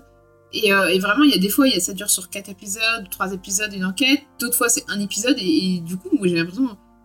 pareil, le début de la saison 3, je crois que c'est la pire en termes de rythme, hein, mais euh, on va avoir un épisode entier dédié au flashback pour t'expliquer ce qui s'est passé entre la saison 2 et la saison 3. C'est l'enfer, Mais vraiment. euh. Infernal, ce, Ah, ce, ce rythme. euh, Enfin, je sais pas, ils sont pas mis d'accord. Il s'est passé je- quoi dans la prod? je, je trouve que, le rythme, en fait, me fait penser euh, à de la musique classique. Euh, quand t'as des. Tu sais, c'est- c'est divisé. Alors, je suis pas une spécialiste, hein, mais je dire mes souvenirs. Il y a les fameux mouvements. Et t'as des. Que ce soit par exemple toi, en opéra ou un truc comme ça, t'as euh, Mm. tant de mouvements qui vont servir à raconter telle émotion ou tel moment de l'histoire. Mhm. Et en fait, j'ai vraiment l'impression que la série, elle est construite comme une partition de musique classique ou d'opéra. Et la dernière saison, le fait qu'on ait euh, une première partie, euh, voilà, un premier mouvement qui est très très lent pour euh, monter de plus en plus et arriver à la fin dans le dernier mouvement à quelque chose qui monte en crescendo avec une explosion. Euh, moi, j'entends comme une explosion, tu vois, d'orchestre à la fin. euh, le moment voilà de cet affrontement et euh, ça Mm. finit en tragédie et je vois vraiment ça en fait c'est vraiment construit comme une partition euh, musicale classique, donc d'opéra ou, euh, ou un sonnet, enfin, si vous voulez, symphonie. Voilà, donc pour moi, c'est vraiment ouais. Ah oui, je pense ça, que ouais. tu as raison, mais du coup, je pense que c'est pas. Et bon, on va peut-être pouvoir conclure là-dessus sur. Oui, oui. C'est ce qui a fait le, le fait que la série n'ait pas fonctionné. Je pense que. Mm. Alors, euh, dans la vidéo qu'on a regardée avec James, qu'on mettra en source, oui, euh, vous ils inquiétez disent pas. bien que en fait, l'un des problématiques de la série aussi, c'est que en fait, euh, quand elle a commencé, euh, c'était encore euh, les networks et les chaînes qui dominaient le game des séries. Et après, en cours de route, est arrivé Netflix, avec notamment House of Cards. Et du coup, le fait d'avoir tous les épisodes d'un seul coup, de complètement changer notre consommation des séries. Mais même au-delà de ça, je pense que même sans cette problématique-là, la série aurait Mais là, quand tu peux. C'est pas une série que tu peux binge-watcher. hein. Il y a pas. il faut faire Même, je pense que même sans ça, même en regardant un épisode par semaine, tu décroches avec la saison 3, quoi. Déjà, la saison 2, des fois, il y, a des problèmes, mais la saison 3, euh, enfin, la série est des fois pas construite, euh, euh, ne réfléchit pas à ces épisodes comme un épisode unique qui est chaque semaine, je pense. Et c'est ça Mhm. problème qui a fait que euh, forcément le spectateur va décrocher parce que, euh, bah, en fait, euh, c'est un truc qui se continue. Les quatre derniers épisodes sur Dragon Rouge, c'est vraiment les quatre racontent un truc, faut avoir les quatre. Alors, c'est vrai qu'ils se sont dit, bon, les gens ont sans doute lu les livres, vu les films, donc ils ont à peu près le schéma, ils Ouais. savent où on va. Mais euh, et je pense que cette série, elle avait un peu, je pense, aussi un problème de délire d'initié, dans le sens où euh, euh, elle s'est dit. Enfin, ça se voit que ça parle à des gens qui ont lu les romans, qui ont vu les adaptations. Et, euh, et du coup, peut-être que ça a perdu les gens qui n'avaient pas vu euh, le premier support et qui, du coup, étaient complètement Peut-être. largués, je pense. hein. Je suis d'accord. Et puis, je trouve qu'elle a un côté parfois très expérimental dans sa réalisation. Ouais, aussi. Et si t'es pas habitué à ce, ce genre de, de voilà, ce genre d'œuvre, effectivement, ça peut être très difficile de rentrer dedans parce que c'est encore une fois pas une narration qui est linéaire, qui est vraiment très dans le, surré- très dans le surréalisme et dans l'onirisme. Et si t'as pas l'habitude de regarder de- des œuvres comme ça, bah, effectivement, je peux comprendre que le grand public, euh, bah, à partir de la saison 2, euh, soit parti petit à petit. C'est tout à fait euh, compréhensible. Mais après, c'est vrai que si vous aimez ça, ben, c'est un bijou cette série. Moi, je sais que je, je, je l'apprécie énormément, malgré ses défauts, parce que je vous rejoins totalement sur les défauts que vous avez évoqués. Mais je l'apprécie parce que je suis fascinée de bout en bout par, euh, par, par cette histoire, en fait. Euh, James, Ah oui, non, mais Non. donc voilà, je pense qu'on peut conclure comme ça. Une série qui n'est pas facile d'ac- d'accès, mais qui vaut le coup Ouais. euh, d'être découverte, surtout si vous êtes voilà amateur d'art, amateur d'expérience, euh, d'expérience, d'expérience. Puis de viande humaine. De non, pas de viande humaine, quand même. Et insister avec la saison 3, ne lâchez pas la, Ouais. le morceau, parce qu'effectivement, comme Ouais, Charlotte, j'ai lâché. taper un peu le début, ouais. Mais le final est tellement bien que ça mérite le coup de se taper les premiers épisodes un peu galère. euh. C'est clair, c'est juste magnifique. Voilà, je, je- c'est c'est c'est ouais, c'est magnifique. Je peux pas le dire autrement, c'est magnifique. C'est magnifique. C'est magnifique, tout à Mm. fait. Euh, donc je rappelle, vous avez cité une belle vidéo qu'on mettra donc euh, dans les liens Ouais. parce que visiblement elle vous a bien plu. Euh, Je peux lui dira en de la commentaire. vidéo si tu veux. C'est Oui, euh. No- Hannibal, naufrage d'un chef-d'œuvre. Ok, ah bah c'est intéressant comme, euh, comme titre, comme problématique. En tout cas, chers auditeurs, chères auditrices, n'hésitez pas à nous laisser des petits commentaires si vous avez vu la série, si vous avez des questions, on peut y répondre avec plaisir. Euh, vous pouvez venir sur notre Discord euh, discuter avec nous, les réseaux sociaux aussi, hein, vous tapez James et Faye ou Geek en série sur Twitter, mais sinon c'est James et Faye pour le général. On a un TikTok. Ne vous embêtez pas. Venez, euh, on a un TikTok. James et Faye. Tout à fait, tout à fait. Euh, Mademoiselle, c'est votre instant publicité si vous voulez bah, mettre en avant voilà, des choses que vous faites dans le quotidien ou euh, des endroits où les gens peuvent venir vous voir s'ils ont envie de discuter avec vous. Faites-vous plaisir. Euh, bah, tiens, Charlotte, commence et après Sophie. Euh, bah écoute, moi l'année commence doucement parce qu'en fait c'est j'ai toujours un peu les mêmes les mêmes choses, c'est-à-dire que vous pouvez me retrouver sur sur Froide ou les réfracteurs. Mhm. Euh, y a les sur Froide d'ailleurs a lancé une version euh, lue euh, de certains des articles du site, donc euh, Ah, je participe à, à cette lecture. Ouais, c'est pas c'est pas mal. On va je, on va voir si ça prend. Je, je- ils ont pas trop fait de communication autour, donc euh, voilà. Mais euh, du coup, si si vous préférez écouter que lire, c'est possible. Euh, et puis sinon, bah on a des non, on a des projets ensemble. Euh, voilà, on a on a dit de quoi on allait parler euh, cette année. Dans on a supprimé les rushs et euh, moi ça me donne bien envie. Bah, moi aussi. Voilà. Moi aussi. Tout à fait. Et toi, euh, Sophie? Bah alors moi c'est quasiment tout pareil que Charlotte. À ça je rajouterais que euh, je suis aussi en train de travailler sur mes romans et que si vous êtes curieux de les lire certains, euh, je suis sur Wattpad sous le pseudo de Eden Memory. Voilà, le même que Ouais. sur Discord d'ailleurs. bah, Tu, tu m'enverras le lien, je On mettra le ça. lien dans. Ouais, ouais. On mettra tous les liens. Euh, bah, James, toujours Comics Discovery. Comics Discovery tous les mardis à 20h sur Twitch. Mhm. Euh, Tous les Manga mois, Manga Discovery, tous les, voilà. jeux, les derniers jeudis du mois, sauf euh, celui-là, ça va être le 20 Mhm. euh, sur l'homme tronçonneuse, Chainsaw Man. Ok, un programme d'Halloween encore une fois. Ouais. Et pour pour Halloween, on va on vous prépare un petit truc spécial avec Faye. si vous aimez bien les livres dont vous êtes le héros, si vous aimez bien les tueurs qui se cachent dans les placards, venez nous dans les placards ou dans les euh, même ailleurs. hein. Euh, Enfin, si vous aimez les tueurs en tout cas. Dans les toilettes. Euh, voilà. Même Michael Myers. Oh, voilà. C'était Bravo. Internet n'était qu'un écrin C'était pour beau. cette blague. C'était beau. voilà. Euh, donc on va faire un livre dont vous êtes le héros euh, autour du slasher euh, en live avec vous. Vous pourrez nous aider à prendre les choix et tout, ça sera marrant. Donc euh, bah venez euh, venez nous écouter sur Twitch. Mhm, Euh, voilà. Bien, merci mon cher James. Euh, moi je rappelle, bah, pareil, euh, en dehors de James et Faye, vous pouvez euh, me retrouver bien sûr sur le site euh, des réfracteurs, mais aussi maintenant, donc je vous le rappelle, dans le podcast The Master of Horror Show. Donc euh, voilà, je vous mettrai tous les liens, bien sûr, pareil en description. Et euh, bon, on l'a un peu dit au début, mais on a on va avoir des frais euh, un peu comment dire incongrus, non pas incongrus. Euh, Impromptu. attends, improm- Incons- inattendu, Inattendu, effectivement, Euh, pour euh, pour l'émission et notamment pour les lives. Euh, donc, bah, si vous voulez nous aider, on a la- il y a le Tipeee. Euh, vous retrouvez le lien dans la description Mm. euh, et permettre de nous soutenir un peu financièrement parce que, comme je vous le disais, on ne fait pas du tout d'argent avec ces émissions. On le fait que par passion. Donc, bah, si vous pouvez nous aider, n'hésitez pas à le faire. Ça nous fera plaisir. Ça nous permettra d'améliorer euh, les émissions. Ça, et peut-être vous proposer, pourquoi pas, d'autres geeks en série en live, parce que je sais que Ouais. ça, ça vous a bien plu, que j'ai eu des demandes, pareil, d'auditeurs qui aimeraient participer aussi. Tu voulais pas faire une FAQ aussi pour Geek en série? Euh, J'avais envie de proposer une petite FAQ, parce que c'est vrai que des fois, on, me- on me pose des questions et je réponds toujours euh, voilà, gentiment à vos questions.